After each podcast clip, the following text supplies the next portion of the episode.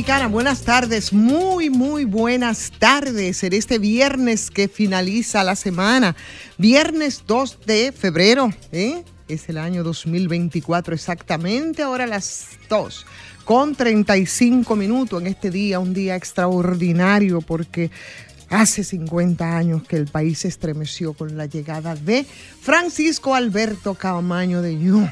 Y seguro, caramba, con esto vamos a dar la bienvenida a nuestro querido doctor Ricardo Nieves. Buenas tardes, Ricardo.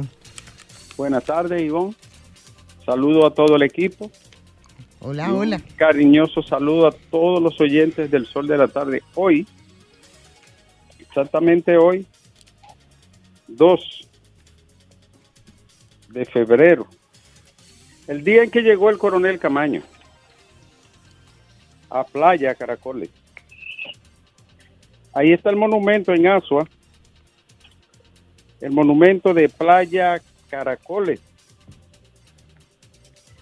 Hace 51 años entró por la costa sur de la República Dominicana Francisco Alberto Camaño Deñó, héroe nacional y con unas gónadas del tamaño de la cordillera central. Las noticias más importantes de este día, Alejandro, y los hechos que son noticias. Y tenemos, querido Alejandro, a propósito, voy a empezar, Alejandro, con una actividad que nos invita nuestro, nuestro querido amigo el doctor Diomedes Núñez Polanco, destacado hijo meritorio de Monseñor Noel, historiador, intelectual, hombre de confianza del profesor Juan Bosch en vida y presidente de la agenda provincial para Monseñor Noel. La invitación es en el mes de la patria. Hoy se celebró una importante conferencia a la vigencia del pensamiento de Juan Pablo Duarte Estuvo además el presidente del Instituto Duartiano, Julio Rodríguez, el vicepresidente del mismo, eh, eh, también, perdón, Wilson Gómez, el vicepresidente, el doctor Julio Rodríguez, y el doctor Núñez Polanco, que fue también expositor. Eso lo, fue una invitación del Instituto Duartiano y el Distrito Escolar 1604. La noticia de este día. Bueno, tremendo reperpero han las declaraciones.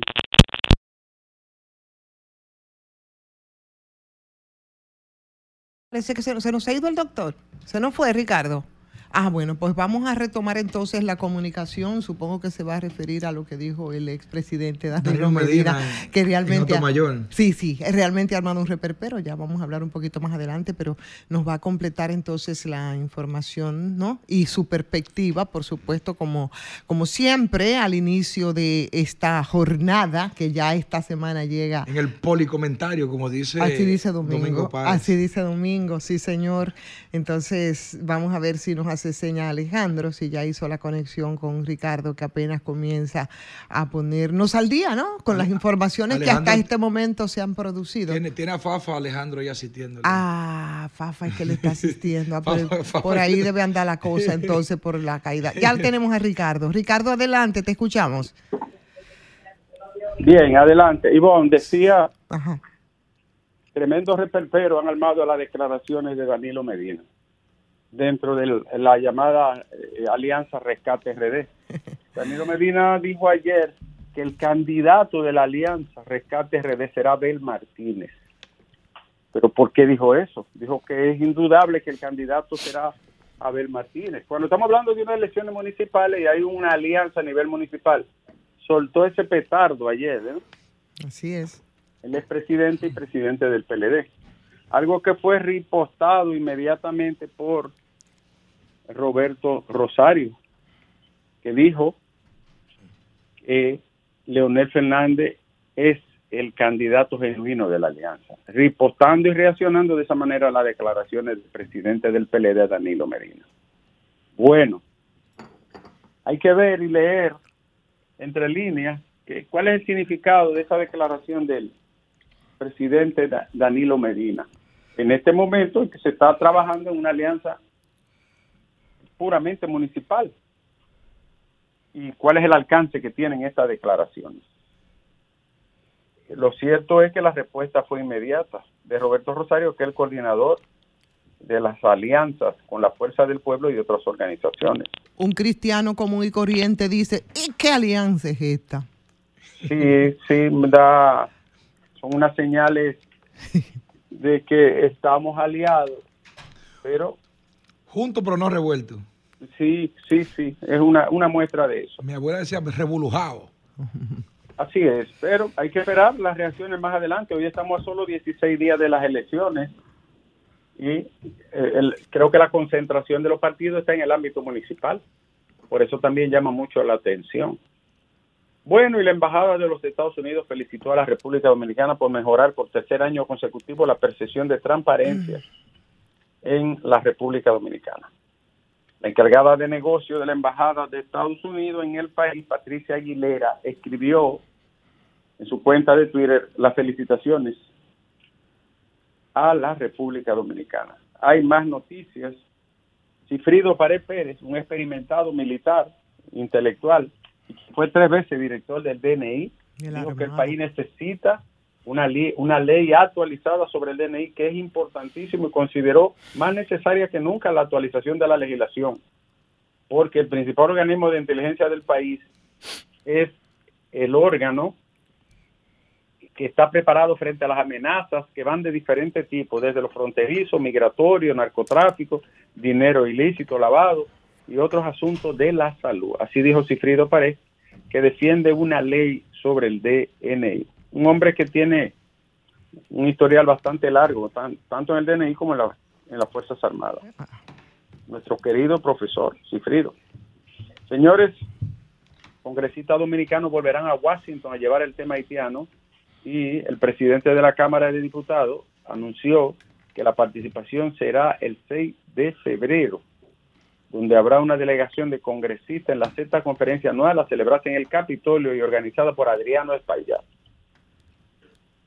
La Fuerza del Pueblo pidió a la Junta Central Electoral aplicar medidas contra Luis Abinader y el PRM por supuesto uso ilegal de recursos del Estado.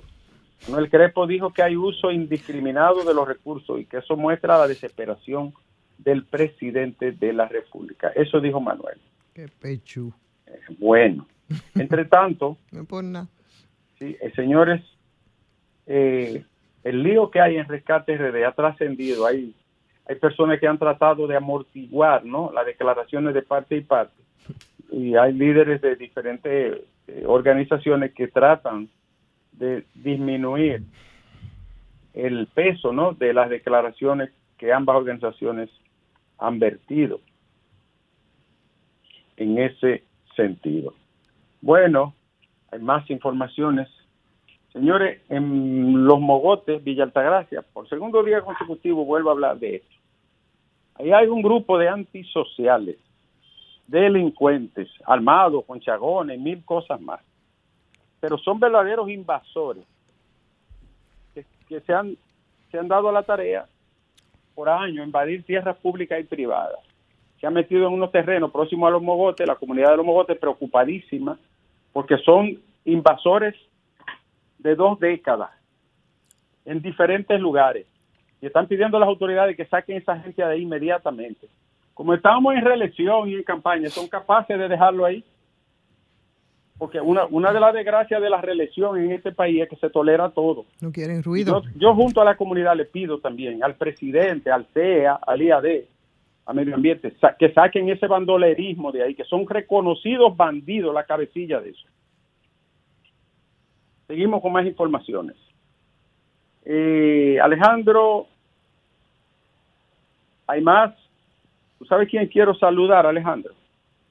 Ramón Candelaria, candidato a la alcaldía de Boca Chica, empresario, hombre de bien, trabajador, solidario, que no tiene necesidad de estar en política, ¿eh? ninguna necesidad. Un hombre estable, de muchos años de trabajo, sus negocios y de una vida ahí dedicada al trabajo y al crecimiento. Está bien posicionado en el municipio de Boca Chica. Va por una alianza que incluye PRM y otros partidos, incluyendo eh, organizaciones que van en el bloque que apoya al partido de gobierno. Pero hablo de él, no de los partidos, hablo de él. Dice que devolvería el brillo a Boca Chica. Alejandro, más informaciones. Aduana incauta cargamento de alcohol y cigarrillos que evadió más de 122 millones de pesos en impuestos nada más. La dirección de aduana en la administración de Puerto Plata. También hay bebidas alcohólicas y cigarrillos de diferentes marcas. Ayer perdió el Licey y la República Dominicana cayó en la primera jornada de la Serie del Caribe ante los tiburones de la Guaira de Venezuela. Hay que ganar, hay que ganar. pero ¿cómo así, Ricardo? ¿Pero cómo así? Perdió el Licey, fue. No, pero ¿cómo así? Sí, eh, es verdad. perdió el glorioso. Perdió el país. Porque fue el glorioso que ganó. No, el país no perdió el Licey. ¿Qué serie de qué país del diablo? El Licey. Oh, pero está viendo los Licey. Estos fanáticos son tremendos. Estos fanáticos, Señores, Codevi reanudó sus operaciones a pesar de las manifestaciones que se dieron en Juana Méndez. Codevi sigue sus actividades productivas allí. Los empresarios visitaron la Junta y aseguran que el proceso electoral le inspira confianza. Entre tanto, se entregó uno de los jóvenes señalados como copartícipe en el asesinato del tío del exdirector de la policía, el ex coronel Bautista en Santiago. Después de ese intercambio de disparos, tú se anduvo rápido. Se entrega, Ojo, pero señor. Eh, hay más informaciones, Alejandro, muchas más informaciones. Y es que, atención Federico. Dígame. ¿El Licey o la República Dominicana? El Licey, dígame. Pregúntamelo a mí. Pero, pero ¿quién es que el que gana es el Licey, el que pierde? No, no, no. Si gana, gana la República el Licey. Y si pierde, pierde el Licey. Ah, qué bien. Eso es envidia. eso es, eso es resentimiento. Señores, Estados Unidos y Kenia mantienen silencio sepulcral sobre el futuro de la mm. misión en Haití. Otra información. La estabilidad de Haití depende de la decisión de un juez de Kenia. Bueno, no, depende, no, no, porque, depende, eh, en realidad depende del Estado. De Estados Unidos, ah, depende de Estados, ah. Ya, Estados Unidos. Un juececito de Kenia el que va a decidir si, lo que, ah. si se estabiliza Haití o no. No Estados Unidos si decide intervenir. Estados Unidos. Es. El montaje de las elecciones para el 18 de febrero avanza según el calendario, dijo Mario Núñez Valdés, el director nacional de elecciones. Ese sí tiene mucha experiencia, ha pasado algunos 5 o 6 procesos ahí, quizá más Mario Valdés dijo que todo va según el calendario. Hay más informaciones. La ley del DNI ha provocado siete recursos de inconstitucionalidad en su contra desde que fue anunciada. Siete recursos. Y eh, atención, Alejandro.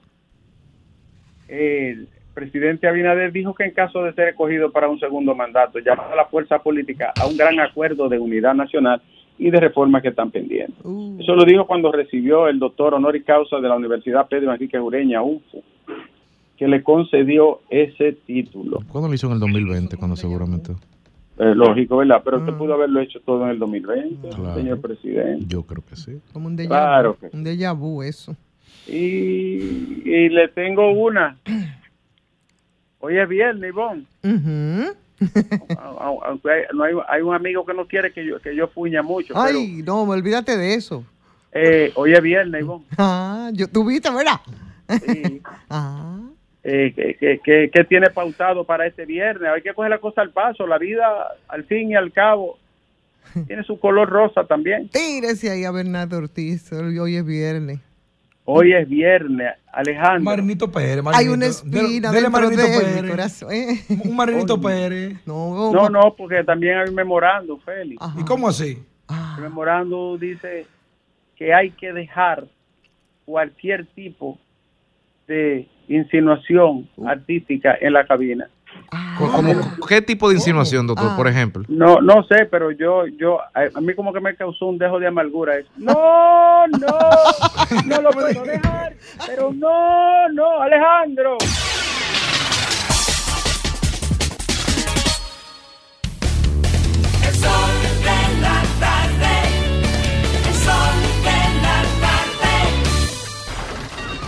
Comunícate 809-540-1065. 1-833-610-1065 desde los Estados Unidos. Sol 106.5, la más interactiva.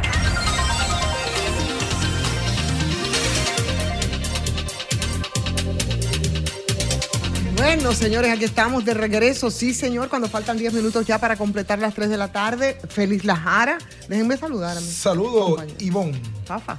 Hola, Fafa. Buena suerte, mujer. Ay, muchas gracias, Fafa. 51 años. Vamos a hablar un poquito de eso, nos, encanta, nos va a encantar. Vamos a hacer un poco de colectivo, Federico, ¿verdad? Sobre los 51 años de, la caída de Francisco del, desembarco de Playa Caracoles. Así es, 1973, al influjo de los malvados 12 años de Joaquín Balaguer. Ahora vamos a hablar con los, con los oyentes. ¿Están ahí?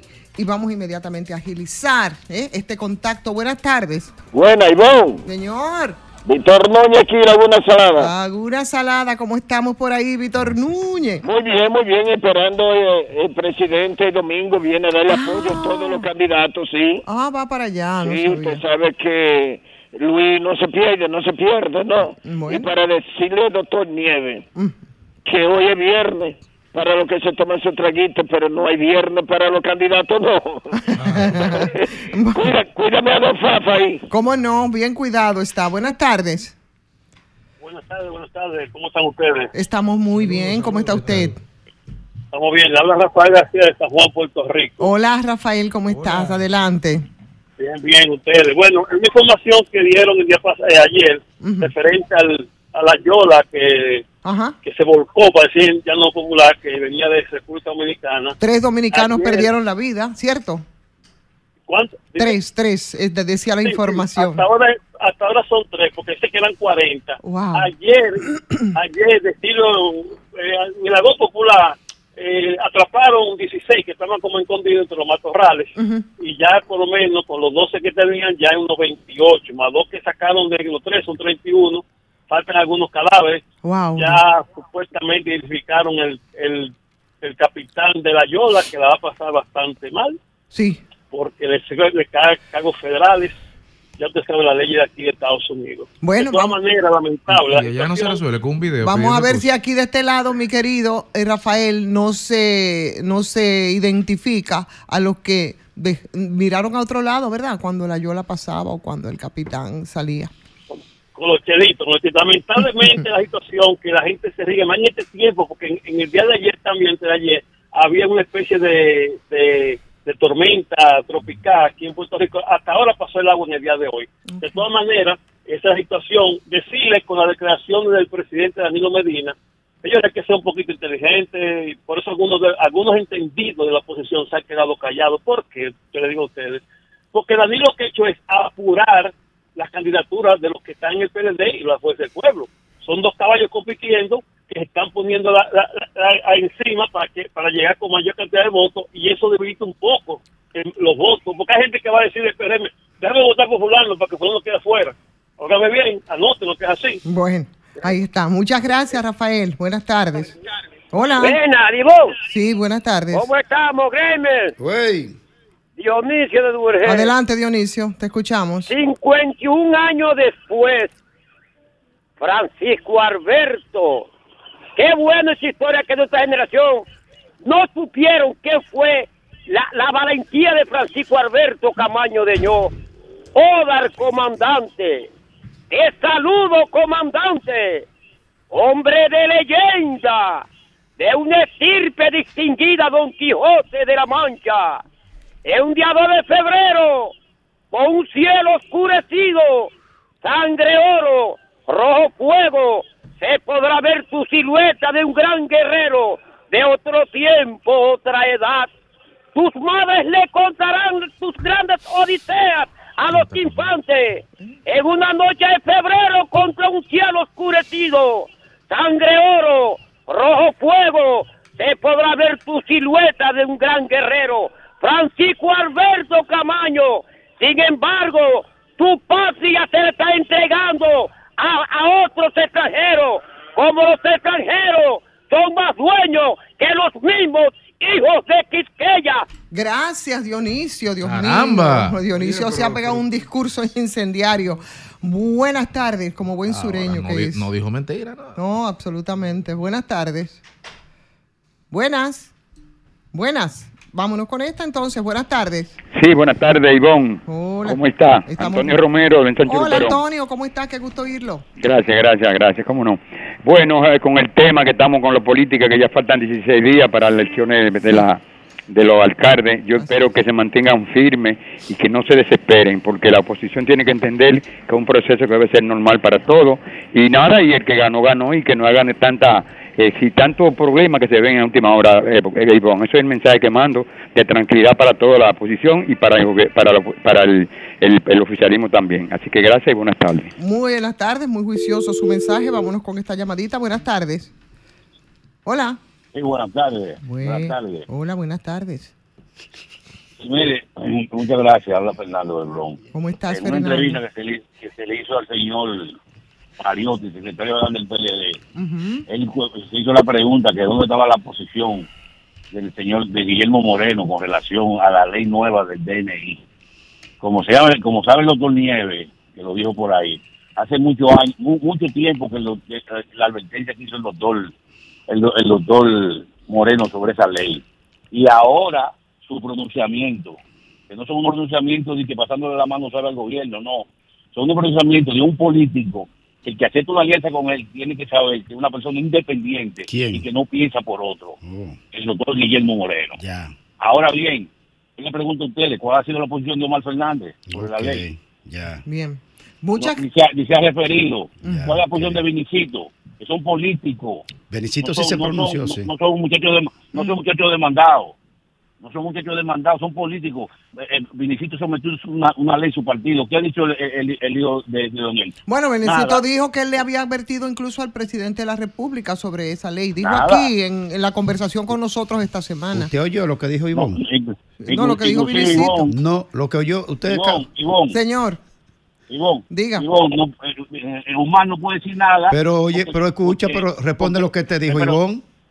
Que, que Vinicito se lo advirtió al presidente y como quiera Sí, la promulgó. Vinici- Vinici- Sí, Vinici- pero, pero se pronuncia como un político. Pero tú sales huyendo por Dios, hacerlo. No, no, Omar pero un ni votó momentico. por esa ley, ¿qué Eh, O- Omar sale, Omar sale huyendo porque su No. hermano, el hijo de Leonel Ba- Bautista, porque leyó eso en el Senado. Pero dime de, dime de Abinader que la promulgó. Bien. No ponga la carreta delante del caballo. Dime de Abinader que la pronunció. Exacto. Eh, ¿Quieren preguntar a Pero Omar Sí, a Omar. Son, to- son toditos igual. Ah. ahí está Son mejor. toditos igual. Bien, muchísimas gracias. Muchísimas. Mire, mire, yo quiero decirle a mí que mi voto va por Yadira Marte. Oye, para que usted sepa. con- ay, ¿Por quién? Eh, a ella, no es candidata. Ella no es candidata. Bueno, pues ahí está. Muchísimas gracias, Fernando del Bronx. Vamos con otra llamadita. Buenas tardes. Buenas tardes, Ivonne. Señor. ¿Cuándo fueron las pronunciaciones de, de Danilo Medina? ¿Las qué? Ayer, el ayer. ayer, eso fue ayer, eso- el pronunciamiento A- que a- hizo el. Gato Mayor ayer en un acto, Y con una Chacabana Blanca. eh, Wow, una que- actividad Luis lo puso a usar Chacabana. Qué rápido, qué rápido se hizo eco la prensa de eso. No se hicieron eco de la denuncia que hizo Domingo, ni de la denuncia que, ni de, ni de la entrevista que le hicieron a Paliza, que dijo que, que el PRM no recibió un peso del diputado que está preso en Miami. Nadie se hizo eco de eso. Pero mira, o tú- sea, ellos, ellos no sabían que él era delincuente, no sabían que era capo. O sea, vamos, vamos a poner... ¿Quién era que quedaba capo? ¿De qué estamos hablando? ¿De lo de De Danilo? De ¿De lo de Danilo o lo de De qué? Gutiérrez, de- Ah, No, de Gutiérrez, Ah, quiere, ok. escúchame, mira, Ajá. ejemplo, ejemplo. ah, le queda más bonito a un político. Bueno, no eh, recibimos recursos, no sabíamos, él hasta ese momento nunca había sido acusado de nada, y no, no, no sabíamos que su, ese dinero era ilícito. Pero dice Paliza Sí, sí, lo vi, lo vi, lo que dijo. que, que no reci- que el, el PRM no recibió Eso dijo. un centavo Sí. de Gutiérrez. Coño, yo- Nadie se hizo eco de eso. yo- yo que Bueno, no, si se hicieron eco, porque usted lo sabe, yo lo escuché también en una conversación en otra emisora, lo, lo, lo dijo Ay, Paliza. cara. Y lo que dijo Danilo, también hay que hacerse eco, porque lo que dice Danilo Medina o lo que dice Leonel Fernández, y en menor medida por el tiempo lo que dice Hipólito Mejía, eso hay que hacerse eco. Son expresidentes de la República y lo que sea que digan es importante en términos noticiosos. Eso es así, mucho más allá de las pasiones. Buenas tardes. Y Buenas, más, y más ¿cómo si dice algo así. Sí, ¿cómo, ¿Cómo está? están? ¿Cómo está usted? muy bien, mucho más de la, mucho más allá de las pasiones, como dice usted, también hay que tomar en cuenta que todos los gobiernos deben dejar un precedente en el país pasando por el poder. Ahora la pregunta yo me haría, el presidente Abinader, ¿cuáles han sido las obras importantes que podemos señalar que han venido a resolver un problema específico en el país? Bueno, en el tiempo, por ah. ejemplo, cuando estuvo Danilo Medina, le criticaban que las escuelas no la hacían con la calidad con que realmente deben ser y en los lugares que realmente se requerían, pero la hacía. ¿Y usted cuánta ha hecho? Entonces, esas son las preguntas que la gente tiene que hacerse. ¿Cuánto elevado hizo Lionel? ¿Cuánto elevado hizo Danilo? ¿Cuántas cosas hicieron? ¿Cuántas él hizo? Sus preguntas se quedan al aire y con ellas nosotros nos vamos porque Alejandro y sobre todo Lea que toma el timón eh, está presionando de aquel lado. Vámonos.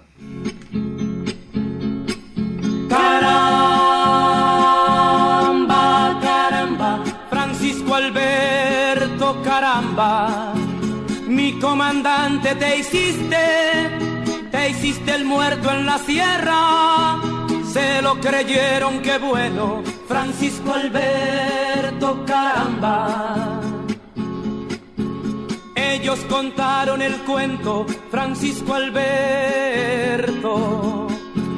y ellos no lo creyeron sido no es cierto, tú estás viviendo en el pueblo, Francisco Alberto.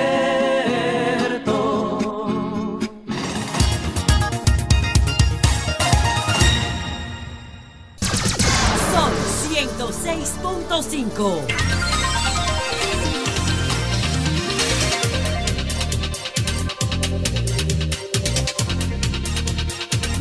Bueno, señores, aquí estamos y ya son las 3 con 10 minutos. ¿Saben qué les cuento? Para los que llevan anotaciones y por la referencia rápida que hicimos ahorita, Fafa, vamos a ir con el tema ahora del 51 aniversario, pero antes eh, quiero compartir la información de lo que ocurre respecto a Blinken, que recibió al canciller de Kenia, ellos Anthony Blinken. Sí, después del revés judicial de la misión en Haití. Y eso yo creo que despeja muchas dudas para los que piensan que tienes ahí. ¿Tienes una información más actualizada? Sí, también aquí tenemos la información actualizada que el Tribunal Constitucional ordena la reintegración de Pepe Goico al Ejército Nacional. Ah, yo creía que era que iba un poco a profundizar sobre la que por eso me quedé así. No, no, no, no, al puntualizar la reintegración del ah. famoso ya pensé que eso era, Pepe Goico. Bueno, no, por el constitucional, porque ya el administrativo lo había dicho. Pero nos fuimos con dos temas ahí. eso, eso, eso, es una información puntual. sí, una información, pero Tú sabes, Federico, por lo que, por las dudas que eso crea, de que, óyeme, pero ¿qué es lo que está pasando? Que si los kenianos no van, que si la llegada, ¿cómo se llama? Del, del malvado, que muchos ahora, ¿cómo que se llama? Guy Philippe. De Guy Philippe, Guy Philippe a Haití, ¿verdad? Que mientras la llegada no, la mandada, porque fue Estados Unidos que lo mandó Porque te mandan a Guy Philippe, pero no le mandan los cuartos a los kenianos. Y entonces ahora se supone que un buen Kenia que decide ¿Eh? Porque además es sintomático el hecho mismo que, de que. Pero ojo, que, antes, que antes de que el juez decidiera que no, que me imagino, que no conozco el sistema judicial keniano, pero imagino que tiene que tener gradaciones de. Ahora viene una apelación, entonces hay otras cosas. O sea que eso no es definitivo, me imagino. Pero, pero, antes de eso, los Estados Unidos habían puesto el dinero sobre la mesa. No, pero además, antes, pero antes, Ahí es que está pero la señal. antes de eso, Federico, pero antes de eso, antes de eso, Tampoco es por casualidad que fueron los kenianos que levantaron que la mano. No, porque sabemos, como dice mi amigo Guido, hay, hay, hay, hay, hay, colindancias. no, o sea, no fue por casualidad. Con cuarto en mano eso no se para. Ni pusieron los cuartos, le mandaron a Guy eh. Philippe y ahora di que un juez dice eh, que no, que no se puede. por otra cosa, ¿ustedes creen que es posible una intervención en Haití o ayuda o colaboración, como usted le quiera llamar? Sin un, plan, sin un pequeño plan Marshall de reconstrucción de ese país desbaratado. Porque las intervenciones hay, eh, eh, eh, ¿Tú crees que eso sería posible o viable? Sí, pero, una intervención sin una reconstrucción. Pero lo primero que hay que ver es el comportamiento de Estados Unidos en esta crisis. ¿Y de Haití? ¿Por qué apostar a la intervención y no a la reconstrucción? Exacto. No le aporta nada. Y lo que está pasando en África con Kenia no es voluntad de Kenia eso es también influencia de Estados Unidos. Buscando dificultades para que no se dé. Él sigue mandándonos a nosotros a que resolvamos eso. Con esa maniobra keniana, eh, ya la discusión no es, en la lógica de, de- de los tabloides del, de- del primer mundo, no es si los Estados Unidos están comprometidos o no, es el de, de- de si los keniatas van a entrar o no en función de lo que diga su juez. Ellos derivaron el problema. sabes- tú Eh, sabes- Exacto. ¿Tú sabes cómo Eso, que- pero eso es en la forma. Ahora es en el, forma, en el- claro, exacto. ¿Tú sabes qué se me parece es eso? En los campos, no sé, aquí en la ciudad, eh, se usaba mucho cuando un niño comenzaba a intervenir y opinar entre los grandes, tú le decías al niño, dile a tu mamá que me mande un chin de tente allá o de tente ahí, ¿verdad? Sí. Entonces, como, entonces Estados Unidos ha mandado como un tente ahí en Kenia. ¿Quién, quién, ¿A quién tú le puedes explicar o decirle que si Estados Unidos tiene la voluntad de que ese ejército de Kenia salga aquí, diga que un juez en Kenia va a decir que no, que no va a salir? Mentira, por Eh, Dios. eh, no, hombre, no. eh, por está Dios. lúcido, está No, lúcido no, la no, jara. No, no. Mira. Pero, pero, pero el Pero- asunto pero- es, perdón, Gray, que Ajá. a propósito, tú, tú decías y preguntabas cuando Fafa intervenía, que yo creo que ese es el punto en todo esto, mucho más allá del intervencionismo.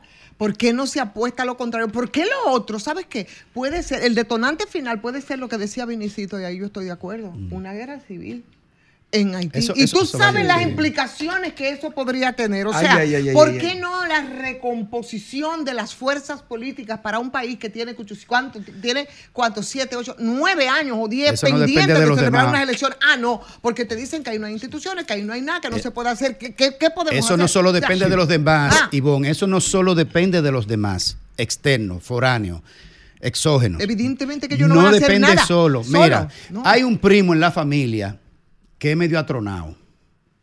Y todo el mundo le da consejo. Pero. Y tú y un día se dan cuenta que hay que llevarlo a un especialista de la conducta. Porque está metido en droga, porque está tal cosa. Y la familia hace todo el esfuerzo por ayudarlo, ¿verdad? Inclusive le compra hasta los medicamentos y le paga el internado y trata de sacarlo del alcohol o de la droga o de lo que sea. Y si es un problema psiquiátrico per se, es decir, que solo son eh, conexiones neurológicas dañadas, al final de cuentas a veces la familia, ¿qué termina diciendo? Bueno, a él que se defienda como pueda. Bien. Porque se hartan de ayudarlo, Sí, se hartan de ayudarlo. el discurso, Eh, no, no, eso no es un discurso. el tuyo, no, un discurso es el sí. tuyo. No, no, un no, discurso es el tuyo. bueno, sí. Un discurso es el tuyo, Sí. entreguista a lo- a- al No, pueblo haitiano. hombre, no. Ah, no, porque No, no, que mira. el mío no es un discurso, el mío es un análisis. Anótame el de Grimer no. también. Espérate, espérate. No, pero- Claro que sí. Perdón. No, porque eso, Perdón, eso, eso es deteriorar mi argumento. Para yo, te decir, discurso, para yo Es decirte. un discurso, pero no es un espérate, pero- discurso, es un análisis. bueno, pues está bien, tu análisis, vamos. Digamos no un discurso, digamos que es un análisis ya conocido. Entonces el mío. ¿Y el tuyo es conocido? Perdón, está bien. Oh, pero claro. Sí, porque- entreguista a los haitianos. pero no, no, eso ya es Claro. una distorsión tuya. Ah, A- lo que dice Lidio, Lidio. Ah, la mía es distorsionada, la tuya no. No, no, a mi análisis. Ajá. Yo dije tu análisis. Ajá. Bueno, yo Pero- puedo. re- Pero, perdón, pero es que tú no me dejaste terminar la idea. No, no, no. no. Tú Perdón. crees que tú sabes lo que yo voy a decir. No, Entonces no me ah, dejaste terminar la idea. Porque, porque en, en lo que tiene que ver con Ajá, mi análisis ajá. es exactamente. ¿Y- y el mío? Bueno, lo podemos escuchar con Ajá. todo el respeto, porque esto no se trata de un tú a tú, porque vamos, ahí sí Ah, distorsionamos. no, que, es que el tú a tú eres tú que lo provoca porque tú. ahí sí distorsionamos tus argumentos y mis argumentos, Ajá. que lo que debemos pretender, porque eso es lo que nosotros debemos procurar Pero en ¿puedo este terminar mi espacio. idea? Sí, lo vas a terminar, es ponerlo sobre la mesa y que la gente pueda hacer sus propias conclusiones, eso le porque estoy eso es hablando. un ejercicio serio y decente. Por eso le estoy hablando al pueblo. adelante, Claro, por eso. yo ir por luego el- con mis por- argumentos. Claro, por eso le estoy hablando al pueblo. Perfecto, le adelante. estoy poniendo una analogía, ¿verdad? Diciéndole cómo pasa con familias que tienen un primo que no coge cabeza, que no se endereza, que le dan todas las oportunidades y al final sigue, sigue en un mundo sin, en bandolera, como diríamos. Haití. Pero- pero- Entonces, Haití está de una manera. lo que- los, que, los que hemos trabajado con organismos y con haitianos sabemos cómo se comporta. Y yo he trabajado con haitianos. Tengo, yo duré cuatro años trabajando con comisiones haitianas. Aguántate. Y entonces, oye bien, y he estado allá muchas veces. Óyeme bien. Entonces, ese primo que no coge cabeza y que si quiere vivir una vida en bandolera, sin organizarse, quiere que la familia le viva re- resolviendo su problema cada vez que vaya y empeñe una plancha. El pueblo sabe de de lo que yo estoy hablando. Entonces, ah, no intervencionismo. Eh, que si yo qué, vamos, hay que darle toda la fuerza necesaria, oxigenar en todo lo demás para que ellos se organicen y echen para adelante. Señores, Pero si ellos mismos no se dejan, si tú tratas de ayudar y al final lo terminan pateando todo, ¿cómo rayos tú vas a terminar ayudando a Haití? Entonces, lo Con que yo perdón. perdón, papá, espérate, porque yo tengo que. disculpe, venga acá nada. Qué vaina esta. Eh, no, así mismo, es una vaina, pero usted me permite ahora mi argumento, porque en eso la- quedamos. Perdón, Fafa, perdón. Pues, Entonces, frente a eso, y Sí. vuelvo y digo, es- ese argumento es lo que he dicho. Y claro, la coherencia nos obliga a argumentar sobre las cosas que creemos. Probablemente tú estás convencido de lo que dice, yo igual de lo que digo. Lo que estoy planteando es respecto a eso, que para ti y para mí y para todo el mundo es una preocupación, porque Haití es una preocupación directa para los dominicanos. Lo que yo digo, que mucho más allá del tema policial, ¿por qué Claro, postergamos la parte puramente política. ¿Por qué hablamos permanentemente de intervencionismo? Y cuando hablamos de eso, nos referimos incluso a esos, a esos organismos multilaterales que ellos mismos han abdicado y han criticado eso que llaman intervencionismo como una forma de no poder resolver más. Entonces, yo digo, ¿por qué no se procuran las condiciones para que se retome, por ejemplo, en Haití, todo lo que tiene que ver a los procesos electorales, La a la recomposición del poder? Eso, eso, eso es perfectamente posible. Claro, nosotros hemos dicho y hemos puesto la bandera de no, porque Haití es inviable, porque Haití es un caos, porque Haití es un facto, porque es mil cosas. Entonces, si es así, es imposible que dejemos en manos esa recomposición ahora. Esas responsabilidades evidentemente que son compartidas, porque también yo digo, sí, hay una oligarquía haitiana que también hace lo suyo y contra ellos también habría que, que- que- que un poco empujar, ¿me entiendes? O sea, pero yo creo que la salida... por qué tanta gente no ha podido, Ivonne? Oye, no se ha podido porque no es fácil, pero yo creo que la salida, Grimer, yo, desde mi punto de vista Sí. y desde mi análisis, es precisamente ayudar a la recomposición política de Haití. Pero, Fafa. pero permítanme. Hay un reconocimiento hoy mundial de que Haití no tiene capacidad para recomponerse. Y por eso se apoyó en las Naciones Unidas y se ha estado reiterando que hay que enviar allá una delegación que imponga la posibilidad de restaurar el orden. Eso es lo que ha estado predominando. Ahora, en esa conducta, Estados Unidos, que está en Europa y en Asia comprometido en todas acciones militares y mandándole todo el dinero del mundo, no ha sido capaz de mostrar ningún interés en ayudar a Haití. Usted no puede Y pedir yo eso, no Fafa. tengo Es que ninguna. usted luchó contra eso, Por Fafa. Aguántate. Usted no puede pedir eso, usted Oye, luchó con contra perdón, eso. tú puedes creer lo que tú creas. No, Déjame no, no, decirte no, lo no, mío. no, Es que usted luchó contra eso, Fafa. Déjame decirte lo mío. Y tú dices lo que te parezca. Dígalo, dígalo. Yo usted digo contra eso. que Estados Unidos, Oh, Dios. en ese proceso que el gobierno dominicano inició de llevar a las Naciones Unidas y sacar al exterior un mensaje, a nosotros somos los primeros perjudicados de una inestabilidad en Haití y no podemos ignorar la gravedad que tiene. Y venimos aquí a que Europa, Asia, América, las Naciones Unidas inscriban como una realidad que debe ser asumida internacionalmente. Pero con años perdón. Las Sí. Naciones Unidas. Pero Fafa, con perdón. No hizo nada. Pero ven acá. No hizo No nada. sean tan insolentes, déjame hablar. No, no, te equivocó. Yo no soy Pero ningún claro insolente. insolente. Espérese, espérese. No estamos, en la, estamos en la Yo no te discusión. interrumpo. pero yo no soy Déjame insolente, hablar. Fafa. Cálmese, Déjame cálmese. hablar. Está bien, hable todo lo que usted quiera, pero por favor, sin ofensas. Que a Oye, usted nadie pero le ofende. ¿qué es lo que tú quieres que Vámonos a la pausa. Venimos de una vez.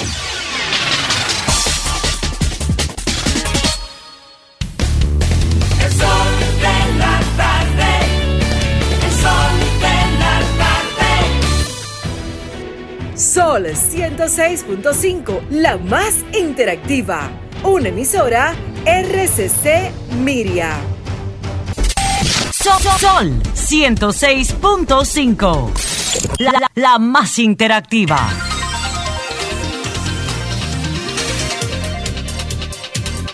Señores, aquí estamos y ya son las 3 con 27 minutos. Este es el sol de la tarde, es el sol del país y por supuesto las discusiones siempre se dan. Y al calor y al favor de las discusiones, por supuesto pasan cosas. Y bueno, las pasiones. Las ¿no? pasiones, las pasiones. Respecto a las posiciones del tema que hace decir cosas a veces que, Así no, somos de- los dominicanos. que no debemos decir. Sin embargo, bueno, pues esto es parte de la dinámica, lamentablemente. Es parte de la dinámica.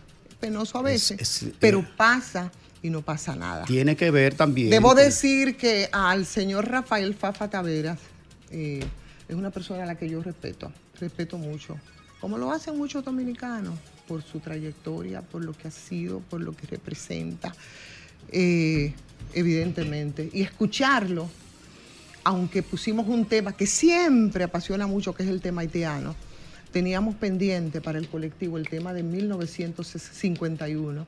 Y cuando tú hablas de 1973, 73. 73, 51 años, 1973, y cuando tú hablas de 1973, y tú hablas de la década de los 70, y tú hablas de la década de los 60, incluso ya después del 78, evidentemente que tú, nosotros que somos generaciones posteriores, asociamos a Rafael Fafatavera con esas con esas fechas y con esa época, porque evidentemente que fue una referencia en momentos muy difíciles, así es que yo lamento mucho que esa discusión, que ahí queda, vuelvo y repito, es un poco al calor del el tratamiento de algunos temas, pero que en lo que a mí toca no influye para nada en lo que ha sido esa referencia histórica de la que nosotros pudiéramos casi decir que estamos orgullosos porque tenemos eh, aquí la oportunidad como de, trabajar con viviente a Fafa Tavera, claro que sí. a quien yo le sigo profesando mi cariño y mi respeto.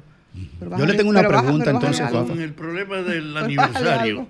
Sí, el aniversario. Yo, yo, le quiero preguntar a usted, Fafa, para que usted arranque ahí. ¿Dónde usted estaba ese día, un 2 de febrero del en 73? La cárcel. Preso. ¿Dónde usted estaba? Cumpliendo una condena de cinco años. En la victoria. Ahora, en la 40. Francis y yo habíamos tenido duras contradicciones, porque él era el jefe de los cascos blancos y yo era el responsable de la prensa y propaganda del 14 de junio. Y el 26 de julio de 1963, en el local del 14, con Esquina estábamos hablando de el aniversario del éxito cubano. Y él se apareció con dos vehículos llenos de agentes, lo puso enfrente y como yo era el de la propaganda, tuvo que bajar. Coronel, ¿y qué pasa? Apaguen esa bocina lo más rápido posible. Entonces yo comencé a hablar.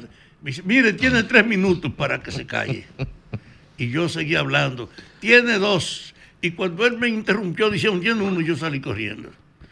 Fui a subir y el bombazo que él nos tiró acabó con la bocina, obligó a desalojar el local y teníamos ese antecedente. Lo cuento por este detalle. El 27 de abril, que el embajador norteamericano que no estaba aquí cuando explotó la guerra había llegado, él convocó allá al que era el presidente provisional en lo que vos llegaba, que era el presidente de la Cámara de Diputados, a Peña Gómez y a otros dirigentes, incluso empresariales, y los militares. Estaba Monte Arache y estaba Francis Camaño. ¿Eso fue en la Embajada Americana? En la Embajada Americana Ajá. el 27 en la tarde, temprano. Y cuando el embajador le dijo a Peña Gómez y a los otros, mire, Estados Unidos no puede tolerar que haya una guerra civil aquí impidiendo lo que el gobierno que estaba ahí en los hechos funcione. Y lo llamamos para ofrecerle nuestra colaboración para que se atenúen las consecuencias que pueda tener esto frente Para que se gobierno. rindan en español. ¿Cómo? Para que se rindan. No, ahí sí. Ajá. Y entonces, ¿y que él iba a ayudarlo? Salió afuera a decirle eso a los militares, me lo contó Francis, uh -huh. y cuando él estaba ahí, le dijo eso mismo a los guardias. El Estados Unidos no puede tolerar aquí una guerra civil desconociendo la autoridad que estaban ahí. Ajá. Y entonces, Francis me dice, yo me arremangué y se me puso un gran furor en la casa y mire, carajo, embajador, yo voy ahora a morir con honor en el puente frente a estos abusadores, pero no participo en el sentido de que nos rindamos sin razón.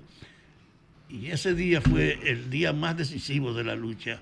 Yo estaba ya con 50 muchachos preparados, yo tenía una formación militar que no se sospechaba, y entonces estando allá, nosotros derrotamos ese día al CEFA, le quitamos nueve tanques, yo mismo regresé con un tanque, y entonces, en la noche, Francis y yo nos encontramos por primera vez. Yo fui a buscarlo, estaba en la calle Beler, y le dijeron, Francia, aquí está Fafa Taveras, buscándolo. Y él se volteó y tenía un plato ma- esmaltado, comiendo yuca con salchichón con la mano. Lo dejó y nos abrazamos, sin tener que decir nada. Fafa. Mire, Wow. ganamos la guerra. Dice él, pero Estados Unidos no lo permite. Y yo estoy dispuesto a morirme defendiendo la guerra. Y ahí reconstruimos él y yo la amistad, porque realmente, hijo de uno de los jerarcas de Trujillo, su papá, Fausto Camaño, formado él en el Teniente equipo coronel. represivo que eran los cascos negros, admitió toda esa realidad y la compensó con una actitud indiscutible de entrega a las mejores Fafa. causas. Francia es un ejemplo de dignidad y de decoro porque sobrevivió a toda la corrupción que podía imperarse en las Fuerzas Armadas de esa época. Fafa, tú no crees, una pregunta, el embajador era Bennett, me parece, Tapley Bennett. Eh, hasta ese momento en la mañana, en la embajada americana, hasta ese momento eso era un conflicto entre militares, ¿es correcto? Eso era un, llegó. eso era un problema Militares entre locales, militares, locales. entre militares Locales, dominicanos. ajá. Es un problema de guardia, entre guardias, hasta ese momento antes del puente. Te pregunto, ¿tú no crees que eso se hubiera podido evitar con una mediación menos prepotente, soberbia y más empática de parte de un embajador? ¿Tú no crees que el país, que ahí se pudo evitar una guerra civil? Yo creo que no.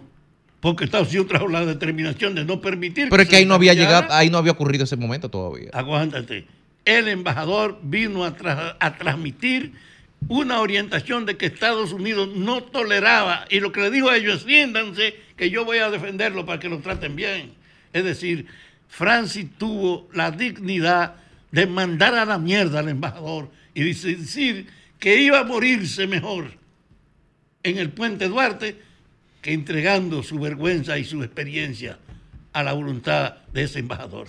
Y nos lo dijo a todos nosotros. Fafa, después de esos acontecimientos de la, de la revolución de abril de 65 y lo que pasa después con lo que, que es lo que conme- conmemoramos en el día de hoy, ese 2 de febrero de 1973, con ese desembarco en la playa Caracoles, con Camaño de Ño a la cabeza y con un grupo de hombres valientes para las nuevas generaciones, ¿qué se procuraba? ¿Cuál era la meta? ¿Cuál era la, la- la- que la situación? poder el, gobierno que el pueblo se había dado, que era vos, que lo habían tumbado. establecer ese frente guerrillero, ¿verdad? En, en momentos complicados, cuando Balaguer estaba aquí al frente del poder. Mira, yo no entiendo cuál es el sentido de tu pregunta. Me estoy preguntando que, y lo estoy diciendo de cara a las nuevas generaciones, eso que ocurrió en 1973, ¿qué procuraba Camaño y ese grupo de hombres que vino desde Cuba? ¿No lo entiendes? Claro. Ah, bueno, gracias. Balaguer fue impuesto después de la guerra y estaba en el poder.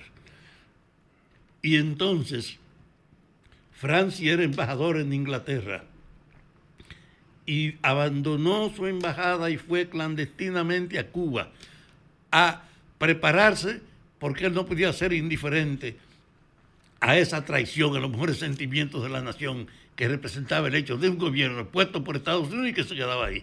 Entonces él venía a ayudar a recuperar eso. A Mauri, que era también un joven de esa época, que eran los dos muchachos que mataron, los cuatro, Sí, los palmeros.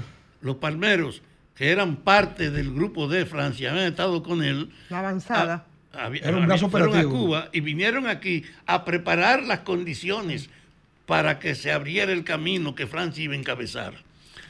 Dicen que Fidel le planteó a Francis que no había aparentemente condiciones para que él viniera a sacrificarse. Y él no le hizo caso. Y él vino por su cuenta. Y en las condiciones en las que él vino por su cuenta y llega aquí con un pequeño círculo, lo cercaron.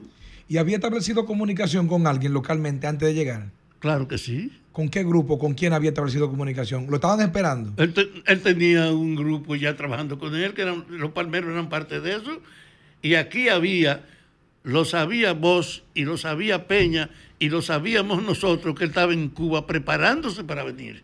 No era una sorpresa cualquiera. La caída de los palmeros incidió para lo que pasó después posteriormente con Camaño y su grupo. Claro, porque ellos eran los avanzadas de Camaño, eran esos muchachos. Ahora, el hecho cierto es que se da la operación, él llega, lo cercan, lo arrinconan y lo detienen y llaman a Balaguer para decirle, tenemos al coronel Camaño con nosotros. Y entonces Balaguer le dijo al que era el, el- jefe de la Fuerza Armada, le dijo, señor, aquí no hay cárcel para ese hombre. Y él se retiró entendiendo que le estaba diciendo, salgamos de él. Y entonces ordenaron matarlo. Y así fue como allá entonces lo pararon enfrente y le dieron un rafagazo y lo mataron. Y yo creo que eso fue una conmoción extraordinaria, pero aquí no había organización con fuerza para transformar eso en alguna motivación que desencadenara la ¿Y respuesta. cómo se vivió eso de la cárcel, Fafa? Por ejemplo, eh, eh, eh, porque yo sé, cuando llega Camaño, me parece que esa fue la primera vez que Balaguer violó el fuero de la universidad, que metieron lo- los tanques en la UAS. Me parece que esa fue la primera vez. Pero en ese periodo de 12, 14 días, ¿cómo, cómo fue el clima de, de la ciudadanía? La ciudadanía estaba o- vacilante, observando, temerosa. ¿Y cuál fue el clima real cuando se dijo la noticia que mataron a Camaño? Mira, el desembarco de Camaño hizo que los políticos que estaban públicos se clandestinizaran. Vos se escondió, como era natural, para preservarse, y todos los otros políticos públicos se escondieron. Y en ese sentido, las dos las horas antes de que lo mataran, era consciente de que él había llegado con muy poca gente, que era una situación previsible, trágica. Y entonces Bosch no dio la cara frente a la prensa. La gente que estaban en la izquierda lo que hicieron fue llamar a respaldar a esa gente. Yo estaba en la cárcel. Y en ese sentido, desde la cárcel uno siguió lo que estaba pasando en todos los alrededores. Y lo que sí se supo bien fue que duró poco el hombre vivo. Y después supimos cómo fue que lo mataron. Y entonces comenzó a incorporarse en la gente una batalla contra la continuidad de Balaguer. Y el PRD se incorporó en una forma decisiva, pero no pudo en el 74, es decir, el año de la muerte de Francis, no pudo ni siquiera participar en la elección del 74. Balaguer fue solo. Y eso creó entonces una atmósfera que yo creo que en el próximo periodo de los cuatro años permitió que se saliera de Balaguer a pesar de todos los recursos de él. Pero el país no tiene con qué pagarle al gesto, a la entrega y a la admiración de Francis Camaño. Juan Bosch no tenía otra, otra alternativa en ese momento que no fuera la clandestinidad. Él se, se escondió como era natural para que no lo cogieran preso. Pero Peña no se escondió también. Pero no tomó ninguna posición pública de llamada en ese orden. No hizo Bueno, ahí está. Bueno. Mucho, ¿no? De qué hablar sobre eh, Camaño, pero nosotros vamos a hablar ahorita y vamos a hablar de arte y vamos a... Tenemos un artista aquí sorpresa. Un artista. Tenemos un artista sorpresa. Sí, así mismo Sí, es. señor. ¿Llamaron a Colmado? ¿Eh? Sobre todo, Tene- tenemos, tenemos un tinaco montado ya aquí arriba. va a bajar por presión, ¿no? Va a bajar por presión, señores, así es. Sobre todo esas composiciones de Sí, artistas suel- importantes, sobre todo de la década de los 80, para que vayan sabiendo y sobre todo para que vean un, Suelta po- una. un, un símil ahí de, de lo que ahora se escribe y lo que se escribía antes. Lea. El sol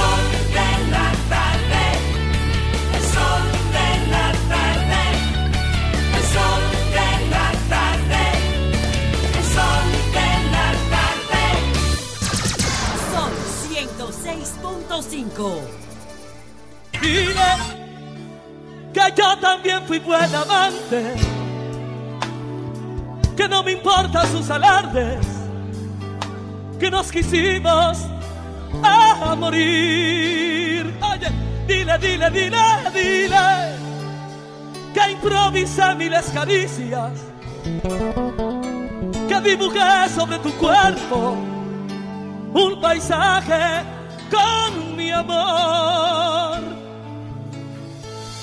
Y dile a ese que se atravesó en nuestras vidas que donde hubo un negro nunca nunca muere el negro. Bueno, señores, ya ustedes escucharon el preámbulo, señores, el introito. Sí, señores, lo habíamos dicho, tenemos un gran artista, un gran compositor, cantante, Bueno. productor, actor, locutor, señor, pero cuántas cosas se pueden decir, ¿eh? De González Mosquea Melo, adivinen quién. ¿Eh? Adivinen quién. Ah, Charlie Mosquea, está con nosotros, Sí, señor. Don Charlie Mosquea, compadre, un trovador de pies a cabeza, de tomo y lomo. Y no solo compone para él, él no es egoísta, compone para otro. Oye, esto, tú no sabías que esta canción, por ejemplo, de Chucho Avellané, Esta noche está para un bolero, es de Charlie Mosquea. Cantada también. Primero, buenas tardes, no, la emoción, la, e interpretada en la voz de Chucho Vianet y el Puma, José Luis Rodríguez. Tuvo nominada para los Grammy 2009, 2010. Ah, pues salimos en televisión también. Sí, Canal 23. Eh, espero que se oiga la guitarra. Le voy a hacer un pedacito a, a Ivonne, que está muy. Gracias por enterarte de. Somos, tenemos un humilde repertorio de 350 canciones grabadas hasta ahora. Don Fafa no se acuerda de mí, él fue que me trajo a la capital. Increíble. Muy bien, ¿Desde Fafa. dónde, Charlie? ¿Desde Nagua? Eh, desde Sabana de la Mar, donde yo pasé eh, el principio de mi, mi adolescencia, en esa época romántica de los muchachos, recuerdo la conferencia que fui a dar. estudiantes, fue a una conferencia allá. Pues la canción dice, la luna está mirándose en el agua, se ha vuelto de plata el pavimento, el hielo campaneando entre los vasos, la lluvia susurrando en el alero, en una mesa dos enamorados y al fondo del salón un viejo piano, dos manos que se baten entre notas, entre acorde y acorde va cantando. Esta noche está para boleros, canciones añejas que saben a tiempo. Esta noche sabe a melodía, a bellos recuerdos y a vino bueno. Esta noche está para quererse, sin riendas ni freno, en un beso eterno. Ay, para decirte quiero. Ay, ay, ay, ay, ay, ay, ay. ay, Esta ay. noche está ¿Eh? Ivonne Bueno. para volver. Ay, ay, ay. Pero tú te vienes el viernes que viene también, ¿verdad? Bueno, y quiero que sepa una cosa, cuando yo vengo a un programa siempre comienza como a llover. Increíble. Yo no sé porque dice un amigo mío, tú haces llover cuando coges la guitarra. Mm. Sube un ching el asiento, eh, eh, Charlie. Sí, Está ba- sí. está- exacto, está más bajito. Va- vamos óyeme, óyeme. ¿Tú, sabes, tú, Federico. sa- tú sabías que de Alex Bueno le grabó a él eh, Quiéreme. Quiéreme, ¿qué se llama? Sí. Pero yo te, yo te sugiero que... Vamos a ver. Oh, perfecto. Sí, ahí se acomodó mejor. Perdóname que tengo como una pequeña alergia y las alfombras me... Pues déjame decirte que en, en esta trayectoria, eh, Fafa, que tenemos nosotros... ¿Cuántas canciones son? 350. Humilde repertorio de 350. Humildemente. Pero tú sabes que a mí casi no me gusta. Ya yo calculé que por lo menos a 10 canciones usted tiene que venir 35 viernes aquí. 35 viernes. Para poder cumplir. No, y espero que la prosa B no sea a nivel de agua, porque tú sabes. Producción, Hay una marca que me va a patrocinar a mí, por ahí no lo voy a mencionar todavía. O yo promoción, eh, producción. Bueno. Bueno, vamos a arrancar con que la gente nos siga, arroba Charlie Mosquea. Nosotros curamos hasta el pecho apretado. O sea, Charlie Mosquea para la, para, que dice que curan hasta el pecho apretado. Charlie Mosquea para la bohemia. Y esa bohemia, yo pienso, y esas letras que, que disfrutamos los ochenteros. Y yo me siento privilegiada de eso porque soy ochentera, creo que de todos los que están aquí. Gray, aunque con su baby face seguilla de que no. Igual estaba muy, muy joven. Federico y, y, y, y Félix ni, ni, ni pensar. Lo que consumimos ahora, o sea, es verdad que la música evoluciona, las composiciones y todo, pero lo que consumimos ahora está muy lejos de esa, de esa, de esa bohemia, de esa poesía, de esa metáfora que se escribía a través de, de las letras de las canciones. ¿Qué es lo que se nos ha perdido en el bueno, camino? nosotros consumimos lo que estamos aquí. Cuando tú dices consumimos, no nos incluye a nosotros ni a ti. O sea, nosotros todavía consumimos, Raimer, que es un que es más joven del grupo, él- creo que ellos también, consumimos la misma la música de verdad. Eh, lo, hay un sector en este país y en algunas partes que consume una música que ellos han hecho en este momento, fruto del momento, quizás fruto de la involución o de la, como le quieran llamar, pero eso no deja de ser una expresión cultural, musical. Eh, Que lo califique uno como lo califique es una cosa, pero en realidad yo me alegré mucho. Mira, yo tenía como nueve años que no venía al país y yo oía, yo metido en internet, pensaba que todo aquí era de que por aquí era un tiro de botella. Y me sorprendí cuando vine que las emisoras siguen poniendo música romántica. La gente, yo hasta en el malecón tú vas un- un- una noche y tú ves a la gente oyendo eso a Camilo Sesto, oyendo su... ¿Tú me entiendes? Claro. O sea, este país nunca ha dejado de ser romántico. Sí, Charlie, ¿cuál fue el primer gran éxito que tú dijiste, coño, la pegué? La pegué. La bueno. pegué. Se creyó Le lo di- del viernes. le di a la Mira. hora. Yo te voy a decir, yo creo que yo nunca he creído que la he pegado. ¿Todavía? Pero mi primer gran éxito, por supuesto, fue la canción que me abrió la puerta, que la interpretó nuestra amiga Olga Lara. Para la época, bueno, eso fue un año después que me trajera Fafa a la capital. Yo no sé por qué él no se acuerda de mí. Y yo vengo con la tú eres un chamaquito, tú eres un chamaquito, tú eres un palomo. Debemos estar hablando de- se engaña. No saben que sangre en bandeja de plata. Tú sabes que esa canción está escrita para una mujer, por supuesto. Y a mí no, o sea, el, el- el tono, tono. la cosa. Pero créeme, que como que yo he tenido grandes éxitos, muchos premios. Y como que yo nunca me he creído la película. A veces los familiares míos me dicen, mis hermanas, Charlie. ¿Cuál es la pero- canción que tú crees que tú prefieres y que es más representativa de tu esfuerzo? De mi esfuerzo. Bueno, es que eso es como si te hablara de una hija mía. de- eh, las canciones son... ¿Cuál tú quieres más de todos tus hijos? Sí. es- de hecho, hay muchas canciones que no son famosas, que yo las quiero más. Es como un niño enfermoso, que tú le coges como más cariño. Hay canciones que no han corrido la misma suerte que otras. Pero la primera que sonó en la radio, tuya, que tú digas, está sonando en la radio. Cualquiera se engaña. Ah, Eso fue en el esa fue. 84. Yo vine aquí, yo conocí a Fafa como en el 81, por ahí, 82. Después el ciclón David fue yo conocí a Fafa. Voy a insistir, Fafa. Sí, Fafa. El ciclón Hasta abajo hasta se que acuerdes. muere. Es que tú, es que- tú sabes como que Fafa le dice a las personas jovencitas, palomo. Entonces tú eres un Palomito, palomito, palomito, cuando eso. palomito. Sí. Ahora, la canción que me preguntaste, creo que una de las canciones que más satisfacción me ha dado, entre todas, es esta canción que yo me he encontrado con personas en la calle. De hecho, me encontré en el 2011 en Nueva York caminando en Manhattan, me encontré con un señor que andaba con un muchachón, un niño de 14 o 15. Y dice, Moquea, un abra- de una foto con usted, mi Charlie, Moquea. ¿qué te pasa?". Y le dice el muchacho al niño, bésame la mano, Moquea, dígale a un tío. Y digo yo, y dice, niño, ¿y por qué? Dice, porque con una canción de él fue que yo conocí a tu mamá. Ay, ¿Cuál fue y esta fue la canción. Yo atravesé la noche hasta tu casa. Ay, ay, ay, ay, ay, ay. Partí la luna en dos como muestra de amor. Te doy mi serenata. Suerte que ya vamos al colmado. Y aquí te entrego el alma en un canto casi mudo, rasgando mi guitarra como muestra de amor, de amor puro, burlando la inclemencia de la noche, soñando con la luz de tu mirada. Ay, tengo un amigo que me dice No, no, no, sigue, sigue, Pero sigue, sigue, sigue. que se le hace la boca agua. Estamos aquí en cuando- Embelez. Yo te aseguro que la audiencia está que yo- diciendo que siga, que no se pare. No, no, que vayan a verme. Que vayan a verte. ¿Cuándo, cuándo, cuándo y dónde? ¿Cuándo y dónde? ¿Cuándo y dónde? Es una buena pregunta. Hay muchas cosas, señores. Le dije, vamos a dar mi número por aquí. Sí, adelante. También como, como Para que lo pongan ahí Oye, en ¿cuándo y dónde? Retengo para que haga una canción. ¿Verdad que sí? Diablo, yo tengo tantas canciones. Mira, y de Alex Bueno.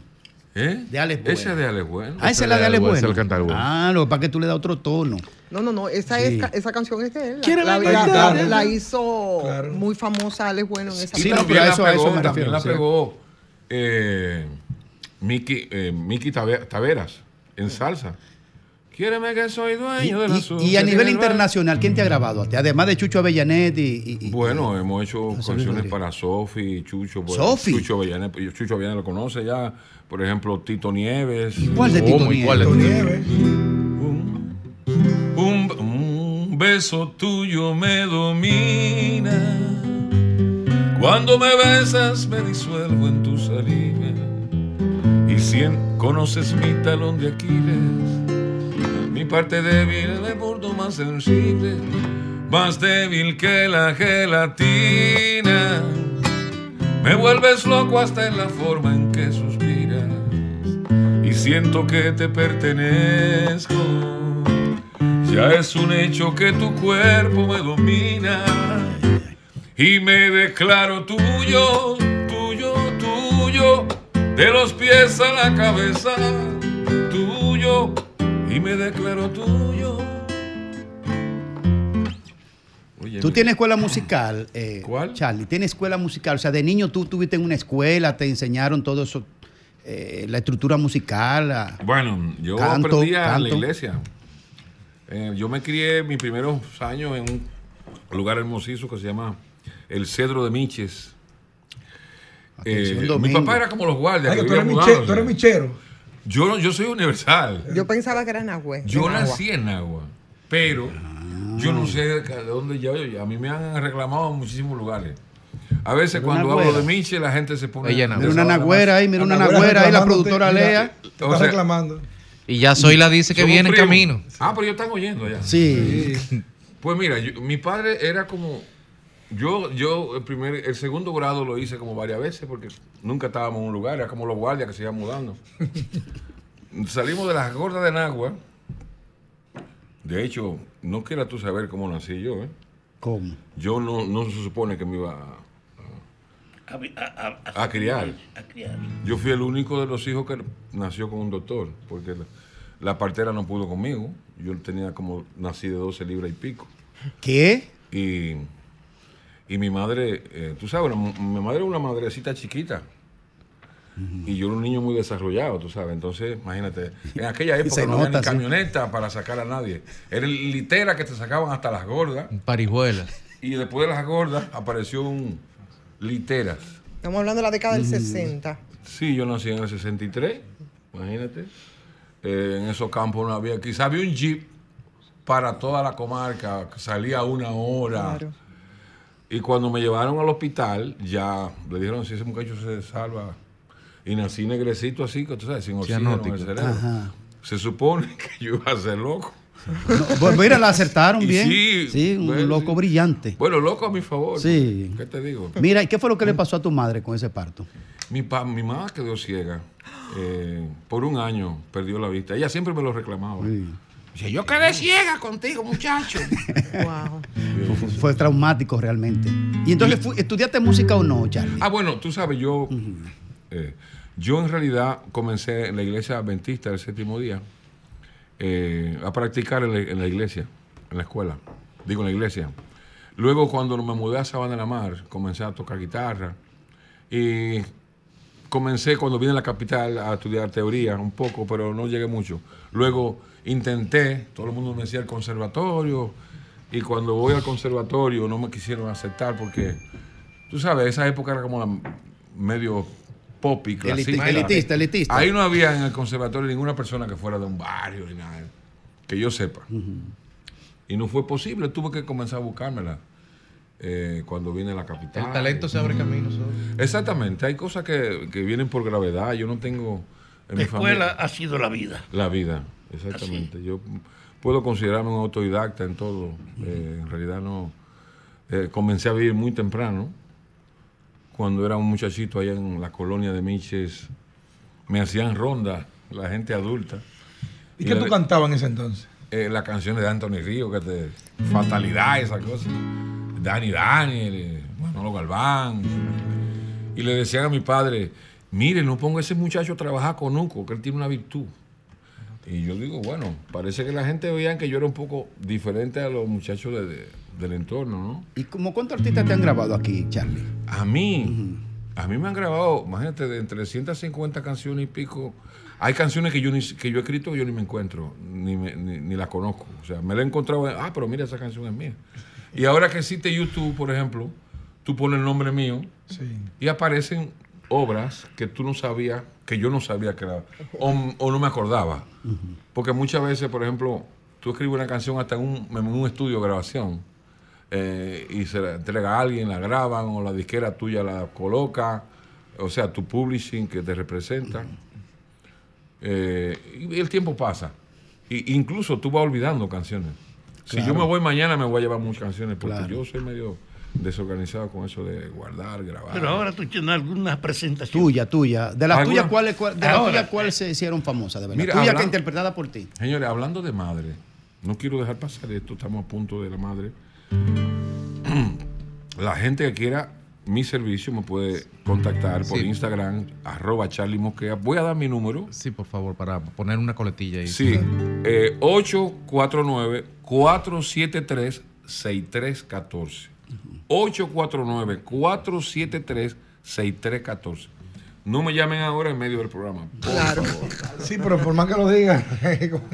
Pues yo quiero compartir con, con Ivonne, que es la única hembra que hay aquí, las que están allá, mi compueblana de nada, Lea. nosotros. Está bien. Un Lea, pedacito. lea, Perdone. Me mandaron a hacerte una pregunta. Ok. Un pedacito de una canción que grabé, que pensamos con la favor de Dios sacar a la luz ahora, se llama Madre 24-7. Eh, mi madre murió ahora en la pandemia. Eh, yo no pude venir porque fue la época que no, había, no se podía viajar, ¿se acuerdan? Sí, sí.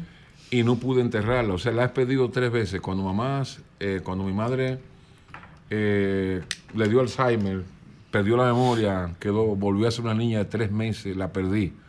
Cuando murió físicamente, la perdí. No haberla enterrado es casi perderla tres veces, ¿me entiendes? O sea, no despedirla ahí. Eh, a los seres queridos se te hace más complicado tú escribirle cosas porque tú te exiges mucho.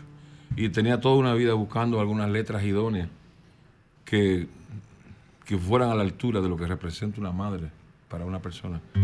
Voy a tratar de hacerla. Estoy un poquito, como le dije, un poquito con una Alergia. alergia. Y esta canción tiene una tesitura bastante, un arreglo magnífico que lo grabamos en, Estados Unidos con grandes músicos. Incluso en Nashville grabaron guitarra, gringo, pelo largo. La pueden encontrar esta canción en mi canal de YouTube, eh, Charlie Mosquea Oficial. La canción se llama Madre 24-7. Oye, como dice. Yo podría exonerarte la mitad del cielo si fuera Dios por ese inmenso caudal de amor que hay en tu pecho, por tu calor, por ese vientre prodigioso que albergó mis sueños, por tu dolor. Yo podría exonerarte la mitad de la gloria por la inmensa generosidad de ser mamá. Madre siempre, madre tierna, madre arrullo, madre buena, fiel remanso de agua fresca y refugio en mi tristeza, madre, amor. Más que madre, eres pureza en la abundancia o la pobreza. Siempre sabes ser mamá. Madre siempre, madre eterna, en la alegría o la tristeza.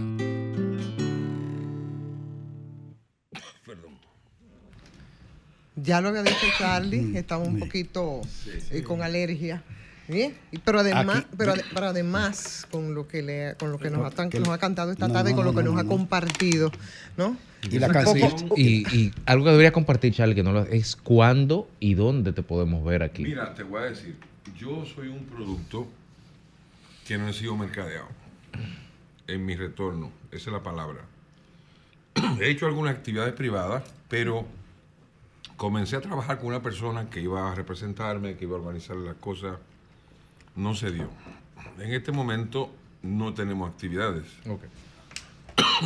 Eh, actividades privadas. Pero no comenzó febrero. Atención, atención. Claro. Atención a los amantes. Ahora en este Y a las amantes. todo lo Sí, me hago espléndido. acompañar- Eh. Me hago acompañar de mi compañera Ingrid Taveras, que es una Tremenda excelente voz. cantante. Tremenda cantante. La Me la traje de- de Nueva York, una de las mejores voces. Grabamos un tema que lo puede buscar también en mi canal. Ha sido un éxito, se llama Mi Ángel de Luz. Lo cantamos juntos y nuestro disco salió en el 2014 con Una producción completa. la producción completa, Sí. salió con Sony, se llama Amores, Charlie Mosquera, Amores. Pues cuando, como te digo, eh, al llegar aquí me ocupé de, estoy produciendo cosas, produciendo artistas, pero en mi caso personal no me estoy presentando en ningún lugar. Hasta ahora hago actividades privadas hasta que formalicemos algo que valga la pena. Pero una cosa que yo no lo puedo creer, Charlie. Y lo voy a creer porque que me, me escribió es un tipo de respeto. Es más, yo lo voy a revelar. Es Juan María del Orbe, un, eh, un, un poeta también popular. Eh, ¿Cómo se llama cuando tú combinas la, la- la letra con otra? La, eh, caramba. Eh, de lo que escribe, por ejemplo. Decimero. Sí, decimero. Mm, claro. decimero. Este, él dijo, yo espero que tú lo desmientas porque no lo creo, que tú le escribiste una canción a Sobeida, la de Figueroa Agosto. Claro. Usted sí es charlatán. No, no, vamos a ir la ¿Eh? canción. ¿Eh? No, pero- vamos a ir la canción. Vamos a ver. porque Sobeira se me hace varias canciones. Espérate, espérate. Pero fue en el marco de todo escándalo. No, bueno. Ella se merecía un par de Vamos a ver, canciones. vamos a ver. Una canción muy linda, por cierto. Ajá. ¿Y qué te inspiró? Bueno, Oh, es- es una- Espera, Ella. Yo estoy al lado de un, de un gran escritor, periodista. Digo, no es. quiero decir, un, un hombre que sabe, que sabe de letra. Eso fue una crónica que se le escribió eh, a Sobeida en su momento. Y déjame decirte una cosa: esa canción iba a ser un palo. Ajá. Cuando YouTube no estaba tan pegado, esa canción a la semana se metió a 200 mil views. E incluso Sergio la iba a grabar. Ajá. Y después no sé. Y comenzaron ¿no? la gente a asustarme. Dije, mira, no saques esa canción, que el Figueroa te puede ser- mandar esto, que la pendejada. ¿Sabes? A veces gente más por envidia. Comenzaba a meterme el cuco, como no saque la canción. Y la canción está, la gente la puede buscar. Pero lo que dice Grimer, la verdad, que lo inspiró a escribir esa canción a Sobeida. ¿A mí qué me En inspiró? el marco de una situación complicada. que- ¿La que carne o la historia? te- Ah. te No, no, no, no porque yo no conocía, yo solamente sabía lo que yo veía en los periódicos. Ah, ok. Entonces, como tú ves que le hacen canciones a, a- a- figuras, a Juan Pablo Duarte, a quien sea, le hacen, a, a los capos le hacen canciones, los mexicanos, porque la historia de Sobeida es interesante, era interesante. Esa varona era rendido. Y era un- una crónica bonita. Vamos yo a ver. yo me acuerdo, pues, se, fu- se fue. Yo no me- ni me acuerdo porque nunca le cantaba. Se fue, se fue y nadie sabe de ella.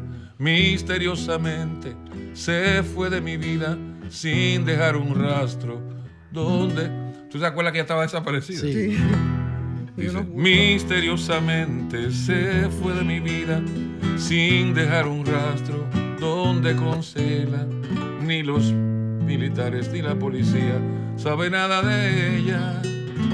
Nadie la vio salir, dice la prensa de hoy, ni la KGB, tampoco el Interpol. Na, na, na, oh, na, na, mi amor. Sobeida, se fue Sobeida. Solo me queda un gran retrato de ella. Pero una vaina bonita. Pero ¿Por qué se para? No, porque no recuerdo tanto la canción. La canción, el arreglo es de Rafael Brito, un gran músico. Creo que ella está en. Santiago. ¿Tú la visitarías? Claro. Ojalá, eh, ¿Quién no quisiera que le escriban una canción así? Tiene un salón, tiene un spa, creo, allá. Es verdad. Sí. ¿Tú has ido, Grimer? ¿Tú tienes la dirección? Me han dicho. Mira, dame la dirección, por canción favor. No, no es una canción peyorativa, o sea, como... No, no, no. está- de, de- No. de hecho, de hecho, está muy bien. No, exactamente. Sí. Y musicalmente tiene un feeling. O sea, es como tú aprovechar la historia de lo que se está hablando y tú ¿Me entiendes? Ahora, ahora, eh, Feeling tiene y tuvo una pegada extraordinaria. Esa canción que dice que fue de las primeras que trascendió, que fue la que cantó Olga Lara, cualquiera Oh. se engaña. Wow, ¿Cómo sí. surge? ¿Cómo surge eh, esta Él canción? está cobrando de eso todavía, yo creo. Sí, fue increíble. Mira, eh, no crea esas canciones, no. casi las canciones que no trascienden fuera del- de, de- de- de- de la isla no, no producen la misma. Charlie, ahí yo aprovecho para preguntarte, ¿por qué con tan buenos compositores que ha dado la escuela de la vida, como quedó establecido en algunos casos, pero muy buenos compositores, eh, escribiendo muy buenas letras, muy buenos cantantes, sobre todo en esa época, qué sé yo, 80 y a principios de los 90, esa trascendencia hacia el exterior, la trascendencia de nuestros cantantes y compositores, sobre todo de los cantantes, ¿Qué es, lo que, ¿Qué es lo que ha pasado aquí? Sobre todo con los baladistas, porque no fue lo mismo con el merengue, con las orquestas, con los grupos, no, fue distinto. O sea, ¿qué pasó? ¿Qué es lo que ha pasado? ¿Cuál fue el fenómeno? ¿Tú has pensado alguna vez un Claro, es fácil. O sea, nosotros, eh, si tú- me refiero, me voy a los años 70, 80, aquí no ha habido una. No han habido esas disqueras que impulsen los artistas, como por ejemplo nuestro vecino Puerto Rico, que hay artistas que en Puerto Rico vendían 200 mil copias de un disco, porque hay un nivel adquisitivo donde la gente podía comprar. Estoy hablando de la época de los 80, Claro. porque ahora aquí se, el mercado es otra cosa, que hay mucho dinero. Todo el mundo llena los... De hecho, hay artistas que hicieron dinero de un tiempo para acá. Pero hay una caída de la música de ahora. No, es no, la atractiva, ca- ese es el mejor mala. momento. No, porque ese es otro mercado, don Fafa. O sea, hay, aquí en este mar hay para todo el mundo. Eh, a veces oigo a la gente satanizar la música de ahora, que, pero siempre ha sido así. Eh, en los 60 la gente que oía rock era un demonio. Y ¿me la bachata era música de guardia. Eh, pero ahora mismo, te digo, yo veo, así como yo tengo una canción que se llama No todo está perdido, que es una canción cristiana. Y es que yo veo mucha juventud dentro de mi entorno, mi familia, muchachos con muy buena, buena onda, ¿me entiendes? No todo el mundo está, hay muchos muchachos brillantes aquí, hembras, echando para adelante, inteligentísimos. De hecho, más que en otros países, eh, el que tiene la oportunidad de viajar y ver, tú te puedes dar cuenta que aquí hay muchísimas cosas que, que no la tienen. Tú podrías, tú- yo, yo te autocoloco, pero quiero escuchar tu opinión, que tú entras en la categoría de autores dominicanos, de cantautores, entre lo que está Cheo Zorrilla, Fernando Arias y Anthony Ríos. ¿Cómo tú te colocas en ese trío? Leonor Porchela. eh, eh, para mí es, es o sea, colocarme yo. ¿no? Yo, pero Eh, mira, yo soy Después. un discípulo de ellos, porque cuando yo vine aquí a la capital, Cuando yo te traje a la capital. Ahí. Ah, ya me lo, lo estoy recuperando. Eh, lo está recuperando. Mira, cuando, mira, yo cuando vine, de hecho, Cheo fue una persona que me dio un espaldarazo moralmente muy bueno. Él me dijo, tus letras son muy lindas. Me corrigió algunas acentuaciones que tenía algunas cosas y más nada. Eh, recuerdo, gracias a Cheo Zorrilla. Una de las personas que me impulsó mucho al principio fue el maestro Bertico Sosa, que en paz descanse. Porque yo tenía una suerte, una virtud, y es que yo le caía bien a la gente. O sea, Sí, todavía. porque a mí se me abrieron los caminos muy fácil. O sea, yo no tuve que coger tanta pela. Yo fui donde Vertico. De hecho, cuando tenía la cita para ver a Olga Lara en la CBS, o a la gente encargado por medio de Benjamín Bujosa, yo no tenía la canción. En la noche fue que yo la escribí. Y comencé con una guitarra prestada. Llegaste, tiraste la puerta. Y entonces la gente pensaba como que Charlie Monque era un señor mayor, porque el apellido mío de viejo. Además, la canción no era como de un muchacho de 17 años. ¿Y qué edad 18 tú tenías? Algunos 18 por ahí. ¿Cómo? Charlie. Para esa No. época. Y musicalmente la canción estaba. No estaba para.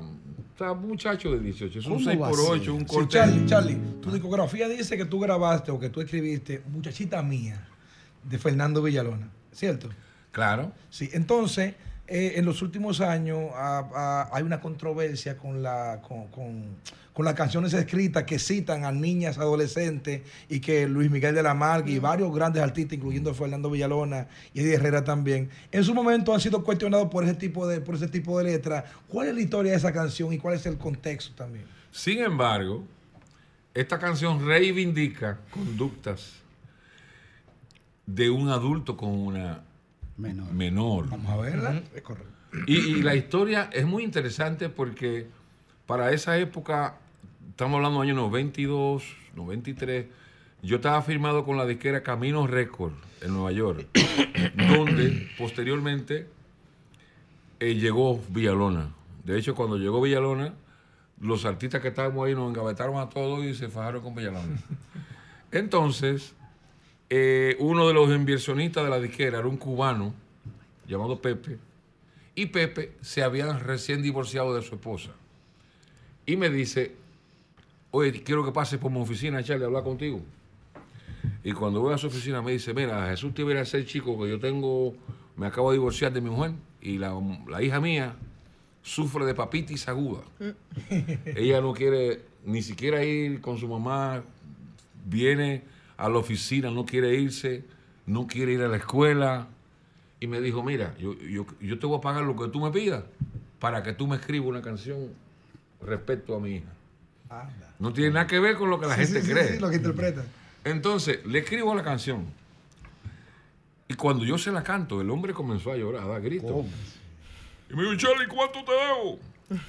Y cuando yo vi ese hombre llorando, yo dije, déjalo así. Además, había, habíamos abierto, ya iba un litro por la mitad. y- digo, deja eso así. Pero la canción ganó un merengue del año, una interpretación fabulosa de mi amigo el Mayimbe Fernando Villalona. Y comenzó así. Muchachita mía, otra vez faltando al colegio, solo por venirme a ver.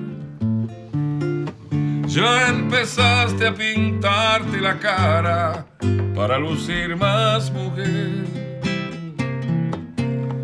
El amor es muy bello, lo sé, pero tú tienes que aprender a ser niña primero y después a ser mujer. Muñequita con ojos de miel, deja la primavera correr y el verano vendrá como siempre, como tiene que ser y te daré calor. Toda la historia. Ah, pero mira, mira qué un historia. poco Pero de mira qué sazón. bueno, qué ¿Eh? buena aclaración. No, no, no, reivindica. Porque suena, suena diferente a, a- a la explicación a lo que la gente entiende. Exacto. Entonces, fíjate, a ti tú me das una historia.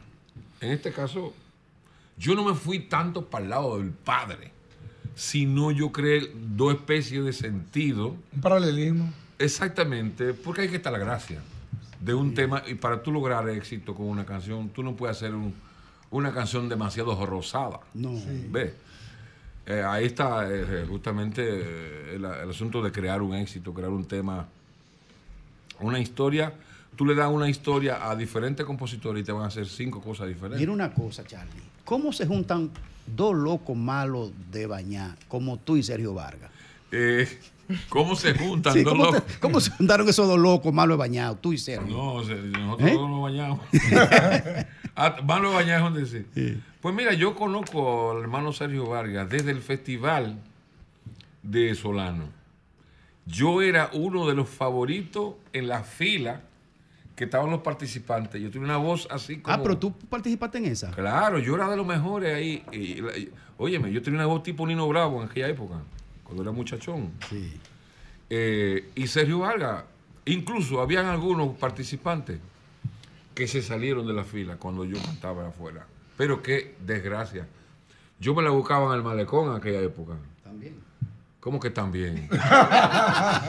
Ese era Porque en el malecón. ¿dónde que se la buscan en el malecón? Ajá, Pero eso era con la guitarra y Ah, bueno. adelante, a ver El malecón era la referencia Llegaste cansado la presentación Sí. entonces. Claro. Entonces, ese día que me iba a probar Solano era un lunes y yo amanecí y me dio una ronquera que no podía ni hablar. Y cuando se pone al piano el maestro Solano, yo no pegué una. Ay, Anda ay, pa'l carajo. O sea que mi desgracia fue la suerte de otro. Porque yo era uno de los favoritos. Y, y en esa época participó Sergio, Yao Aguilera, que fue, ganó el primer lugar. Luego, Yao Aguilera vive en Estados Unidos, canta por ahí, y ya tú sabes lo que es Sergio. La historia de Sergio. Entonces, eh, Sergio y yo nos conocemos de esa época y cuando él estaba con Diony nos juntamos en el Conde, siempre hemos tenido... Y en el 99 tuve la, nos juntamos y le canté la canción, así comenzaron los, los éxitos con nuestro amigo Sergio Vargas. Bueno, señores, vamos a hacer una pausa ahora, pero vamos a seguir conversando. Con pero él, sobre claro. todo, yo voy a escuchar, queremos escuchar de nuevo eh, una con la, la primera canción que él nos interpretó hoy, la que hizo famosa Alex Bueno, pero eso va a ser a la vuelta, porque no va a ser una Ivonne. probadita. Espérate, ¿eh? Ivonne. Va a ser completa. En la pausa, eh, tú vas a ensayar con él alguna de los boleros tuyos. Sí, señora. No, ni te usted no se va a negar aquí. No, usted no, no. se va a negar aquí. ¿Qué Ven, pasó, Ivonne? va- vámonos con una de ven. Déjate Charlie. Charlie, nos vamos a pausa. Vámonos con una de. Alejandro, vámonos, que yo también me voy Pero por la toca, tú, toca. Eso es lo más...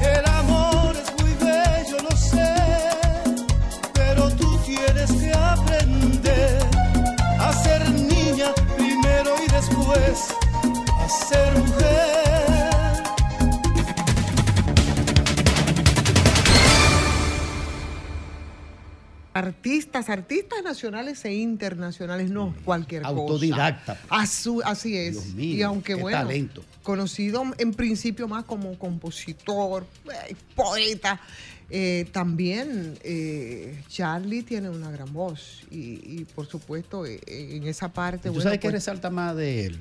Y no es porque hayamos ido construyendo una amistad a lo largo del tiempo.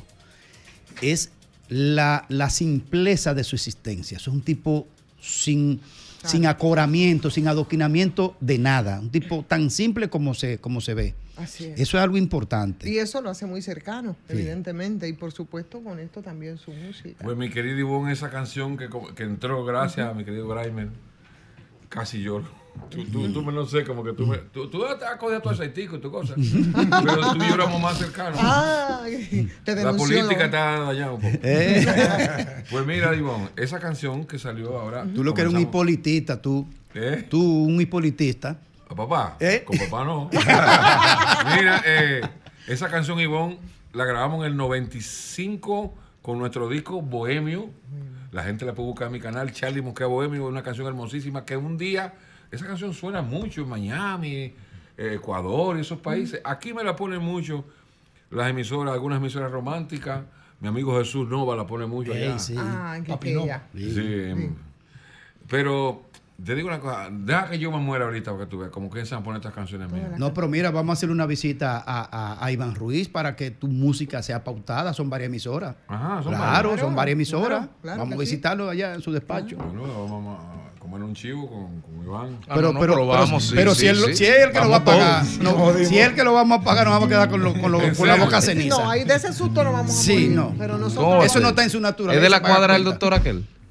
Sí, van ahí pegaditos, pero aquel lo supera, Iván. Vamos a recordarle, eh, señores, a la gente, por favor. eh, de hecho, algún empresario que esté por ahí, nosotros estamos estableciéndonos. ¿Sabes qué? La gente supuestamente, no- un artista no dice eso en un programa. De que, la gente siempre dice, no, cuando me preguntaron ahorita, eh, ¿qué es lo que viene ahora? Señores, estamos en un proceso de reestructuración, como cuando tú estás en remodelación de un colmado, de un negocio. Pero Atención, son bienvenidos- Martín Bretón, atención. Son bienvenidos los empresarios, la gente. Claro. Porque yo he sido un artista, lo voy a ser honesto, que no he sido, que no he sido mercadeado. He pasado un tiempo aquí, un tiempo allí, un tiempo allí. O sea, no, como dice papá, no, no, la piedra que corre mucho no, crea légamo. Entonces, tú tienes que tener, definir tu cosa, quedarte en un lugar. Cuando tú estás creciendo un poquito aquí, tu spa te va. Y todo eso, eso tiene un costo. Y bueno, ¿qué te digo? Yo duermo donde me coge la noche. ¿Cómo se llama esa producción que salió ahí? Bohemio. Bohemio. Bohemio. ¿Cuántas canciones tiene eso? Esa canción tiene, ese disco tiene 10 canciones. Hay canciones muy lindas ahí. Hay una ¿Cómo canción. cuál? Pero, pero te quiero de veras, sin ley ni fronteras, sin protocolo ni emblemas. Mi amor es como la hiedra que trepa a tu espalda y duerme en tu cabellera. Esa canción la grabó Joe Veras en bachata. Joe Veras la grabó esa. Y mi eh, ese disco me lo produjo Winston de Jesús y Víctor Wild, musicalmente. Hay otra canción en ese disco que se llama Si me hubieran dicho, que fue un éxito en la voz de Víctor Wild en salsa. Si me hubieran dicho que se sufre tanto al enamorarse, que era tan amargo perder un amor cuando aún se está enamorado. Si me hubieran dicho que el hacer el alma cuando estás perdido por quien no te ama, ese sentimiento que te quema dentro y que no acaba. Si me hubieran dicho que termina en llanto, no hubiera. Por haberme enamorado, tengo destrozada el alma. Una noche que no acaba. Tú sabes que una noche estaba yo en una casa compartiendo a nivel de familia y comienzo a cantar y bueno, todas estas canciones así como sentidas. Y dice una señora del servicio, dice, ay, por ahí se ha sufrido. yo estaba lo más calladita ahí. Y de hecho... y tú la- desgarrándote ahí. Sí, yo desgarrándome. Entonces, las personas Ay, que ay, estaban ay. ahí estaban muy... Casi ahí no, ahí no aleteaba un mosquito, porque había una onda, una bu- buena energía. Y yo estaba en, en un momento bueno. Y comencé a cantar cosas. Y la gente ni siquiera me preguntaba nada para dejarme seguir. Y la señora está allá así. Y nadie está esperando que iba a hablar. Y en un momento de un silencio dice, ay, pero ahí sí ha sufrido. Eso implica una propensión sea, entonces a sí, las Charlie. composiciones al desamor. Sí, Charlie. Eh, Ah. John Calzarante ya ha ido a destiempo, un bachatero con una de las mejores voces. Perdido, sin luz, Ya. sin condición, perdido. No, no, no, Bueno. Es que yo te dije que hace No, falta no, mucho programa. No lo interrumpa. No lo interrumpa. No lo Dale, interrumpa. dale, dale. Llama al colmado. Yo no me sé canción, me la sé. Tal vez debía dame de la gente, tal vez debes seguirte la corriente, pero no enamorarme de ti, pero no ilusionarme así. Tal vez debía hacer caso a la razón y no a la suya de mi corazón. A veces las pasiones te dominan y caes ante las fuerzas del amor perdido. Dura canción. No, pero espérate, hay que va, hay que va. Oye, pero no le interrumpa la vaina. Dale, que no, yo la Que no se acuerda. Dale tú, dale tú, dale tú. Aullando como un lobo herido. Oye, Aullando como un lobo herido. Palabras hay, desesperado estoy. letras hay. ¿eh? Cántala tú. Además de Oscar Sarante, yo me imagino que muchos yo. otros más bachateros y, y con el repunte de, de ese género de la bachata. Tú sabes que, eh, bueno, que bueno que somos un grupo grande porque eh, cada cual va chequeando. ya. Eh, mira, hay muchas canciones. Hay una canción que hizo Anthony Santos que yo quiero grabarla otra vez. Tuya. Anda al diablo. Pero, Pero, ¿y qué- desgracia ¿Eh? con Grande. ¿Pero qué de quién? ¿Y es- cuál es la cuál es esa canción? Le voy, le voy- le- le- O sea, usted le quiere a los dos Majimbo. le voy a decir como Perdón, dirían. Espérate. A los dos Majimbo usted le escrito entonces. Ah, pero Mi- mira. Mira, Y al Mayimbo. es muy criollo Le voy a decir con- en buen castizo, como dicen en el barrio, deme en banda.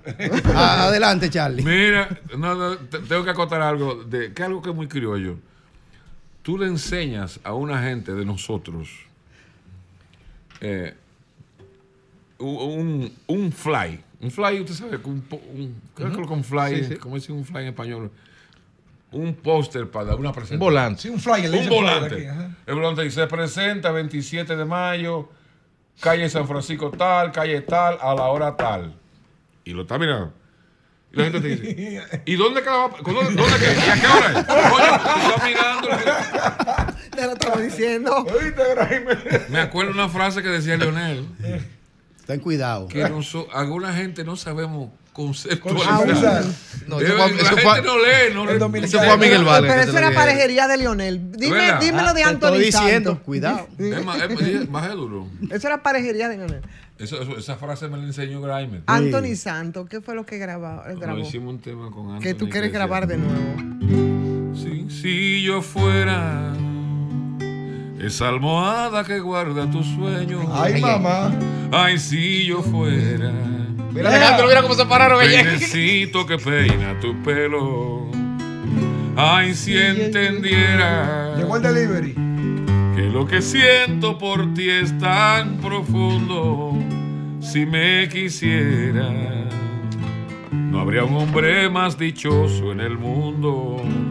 Si yo pudiera amanecer al ladito tuyo, ser arroyito donde vengas a beber. Si yo pudiera ser el jabón que se desliza en tu piel. La lamparita que ilumina, quiero ser tu caminín, donde caminan tus pies. Si yo fuera pajarito para cantarte mi bien. Ay, ni, na, ni, na, na, na, na. Qué linda, ¿verdad? Vaya, hermosa. Tú sabes que esa canción yo la escribí para la época que comenzaba la, la ola de la bachata rosa, de Juan Luis, todo eso.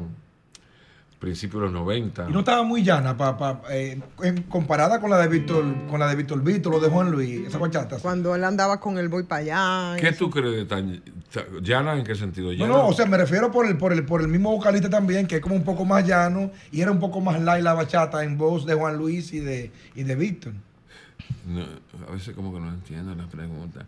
Eh, fíjate, eh, eso lo hicimos como por la época de los 93. 93. De hecho, antes de que se hablara de, de ese tipo de bachata, ya yo hacía bachata muy rosa, como por ejemplo Víctor Uruguay pegó un tema que, fue un- que se llama La Tortolita Color Marrón En bachata. en bachata. Salió en el año 1990, pero bachata rosa. O sea, bachata así como no bachata de guitarra. Sí, sí. Di la canción. Mi tortolita color marrón, ay amor, ¿por qué te posas tan lejos de mí? ¿Por qué te empeñas en tratarme así? Si mi único pecado fue fijarme en ti. Ay amor, quieres volar más alto que un halcón. Me ignoras porque soy un pobre soñador que solo vive en su cuevita, en una barranquita sin un poco de amor. Yo soy un pobre pajarito que vive muy solito, sin nadie que me dé calor. Wow, qué hermoso. Ay, amor, mi tortolita color marrón.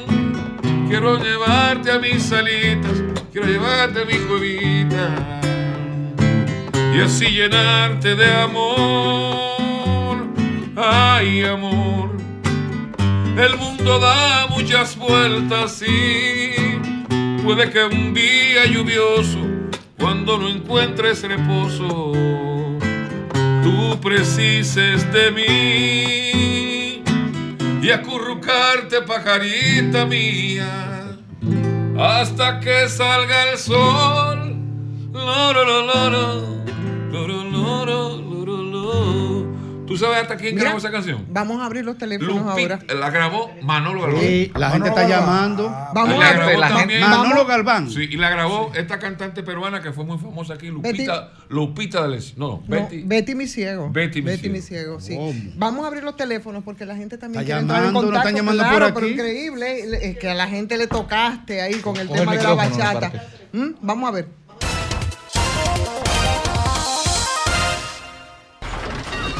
Comunícate 809-540-1065. 1-833-610-1065 desde los Estados Unidos. Sol 106.5, la más interactiva. Bueno, ahí está, señores. Y es que estamos, estamos en Bohemia, estamos en Charlie Mosquea. Buenas tardes. Buenas tardes, Carlos Valenzuela. Oye, un- es un orgullo para mí y un placer escuchar eh, eh, primero las letras y las canciones que ese señor ha hecho, aparte de ser dominicano. Y sí le voy a decir una cosa, él, él canta la bachata como, como normal, pero la canta mejor que muchísimo que yo escucho. Gracias. Ok, muchísimas gracias. Buenas tardes. Sí, buenas. Buenas. Wow, pero que yo estoy para un viernes en la tarde. Bueno, yo no soy cervecera, pero yo acabo de llamar al colmado. Ay, ay, ay, ay, ay, ay, ay. No fue la única. No fue la única, ¿no? Oye, qué tremendo artista el que tenemos, qué orgullo dominicano. Y casi ni lo conocemos, pero tiene que venir más a menudo e ir a programas así como ese. Felicidades, de verdad. Muchísimas gracias, muchísimas gracias. Buenas tardes. Buenas tardes. Sí. Charlie Mosquea, Juan María del Orbe de este lado. Hola, Juan María. Hola, Ivonne, ¿cómo estás? Un Adelante. pequeño reto. ¿Te acuerdas de Juego Reto o Verdad? Sí, claro. Un reto para Charlie. Charlie, si le tuvieras que cantar algo a Ivonne Ferreira. Ay. Ay, ay, Charlie. Oye, me- ah, no, yo, yo estoy. yo- Oye, pero Juan María. Suéltale. Vamos, va- vamos, vamos antes de esto, vamos a tomar esta otra llamadita que se nos- lo tenemos ahí. Buenas tardes. Maestro. ¿Cómo está usted, mi hermano? Un abrazo. Igual, mire, con esas canciones yo estaba en el tapón.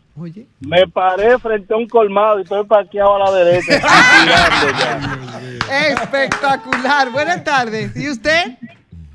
Orgullo de nuestra tierra. Muy bien. Buenas tardes. Buenas, buenas. Buenas. Sol. Sí, sol de la tarde. Sí, sol de la tarde, a su orden. Buenas tardes. Ah, bueno. Todo bien, ¿ustedes qué tal? Muy bien, adelante. Me permite el señor Charlie, a nombre de él y de Sergio Valga, tirarme tres puros y una botella de whisky hoy. Oh.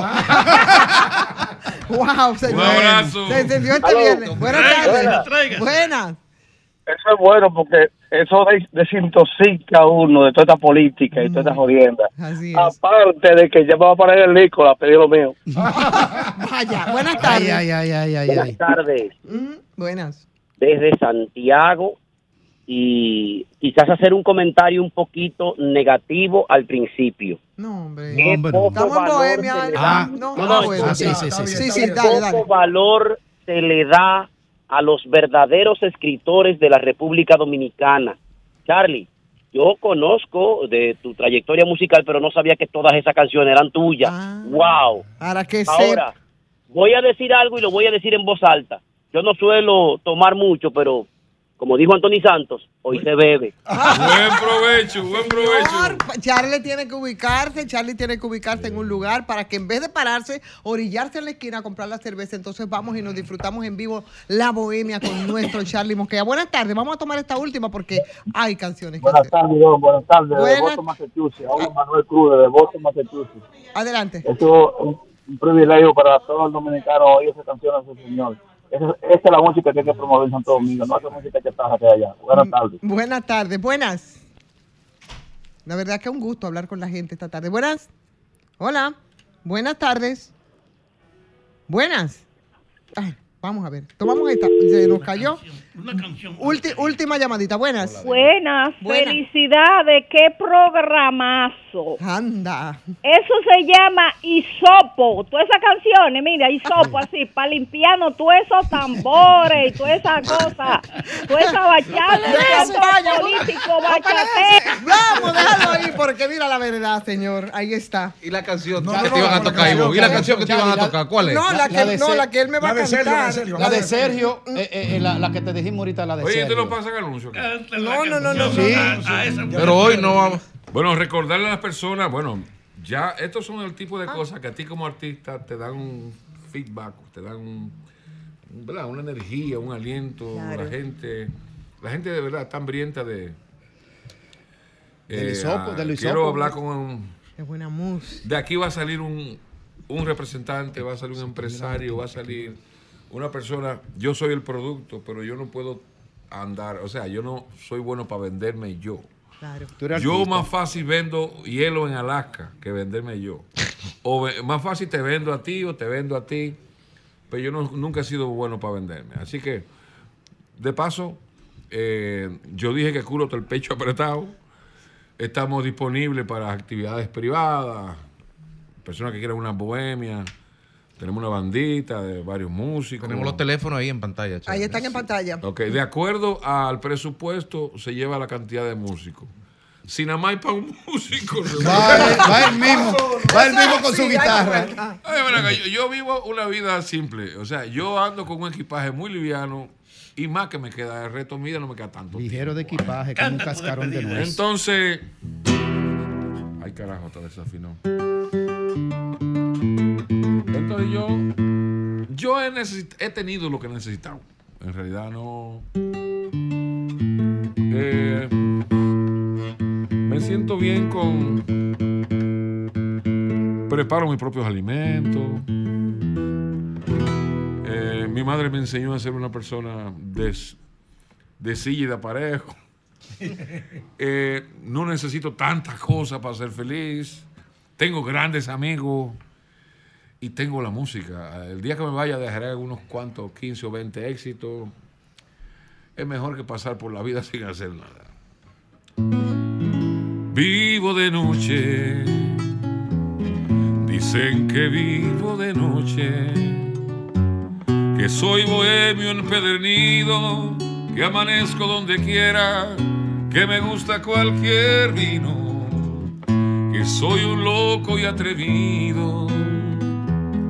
Que me gusta trasnochar. Que si aparece una guitarra, un buen trago y una dama, ahí mismo tengo mi hogar. Y es verdad, me gusta vivir de noche. Ay, me culpa tuya. la brisa y huelen mejor las flores. Bohemio, como el último lucero, aparezco en una esquina junto a un farol de mi calle, embriagado de un bolero, porque yo soy bohemio de lo poquito que quedan. ¿eh? Dicen que soy bohemio. Porque fue ahora todo el mundo es bohemio. ¿Eh? Y la bohemia es parte de una filosofía. ¿Sí o no? Hombre que habla bonito. Rafa. ¿Cómo tú defines un bohemio? Oye, que cómo uno despide a un bohemio. Pero un chin de dile para terminar. Un chin de ¿Un dile. chin de dile? Dile, sí, dile. Sí. Él se cree muy seguro en conocerte, que no hay nadie en tu mente cuando le haces el amor. Él se cree el primero en descubrirte, en estrenarte y sentirte y encenderte de pasión. Se equivoca al creer que él es el único que conoce cada punto donde estallas de placer. Se equivoca, pobre ingenuo, presumido al creer que tus suspiros solo fueron para él. ¿Cómo que dice? Dile que yo también fui buen amante, que no me importan sus alardes, que nos quisimos a morir. Dile que improvisé miles caricias, que dibujé sobre tu cuerpo un paisaje con mi amor. Y espero que después de este programa mi Instagram Ay, se reviente. Arroba Charlie Moquea. Oh, señores, tengo un TikTok pegado. Tengo ya 20 mil seguidores en TikTok. TikTok. Y un video de 2 millones y pico. Ocho, cuatro, nueve. Créame que estoy activo en las redes. Dile que te conozco tanto. ¿Dónde? Dime dónde. Oye, Mira, Jochi.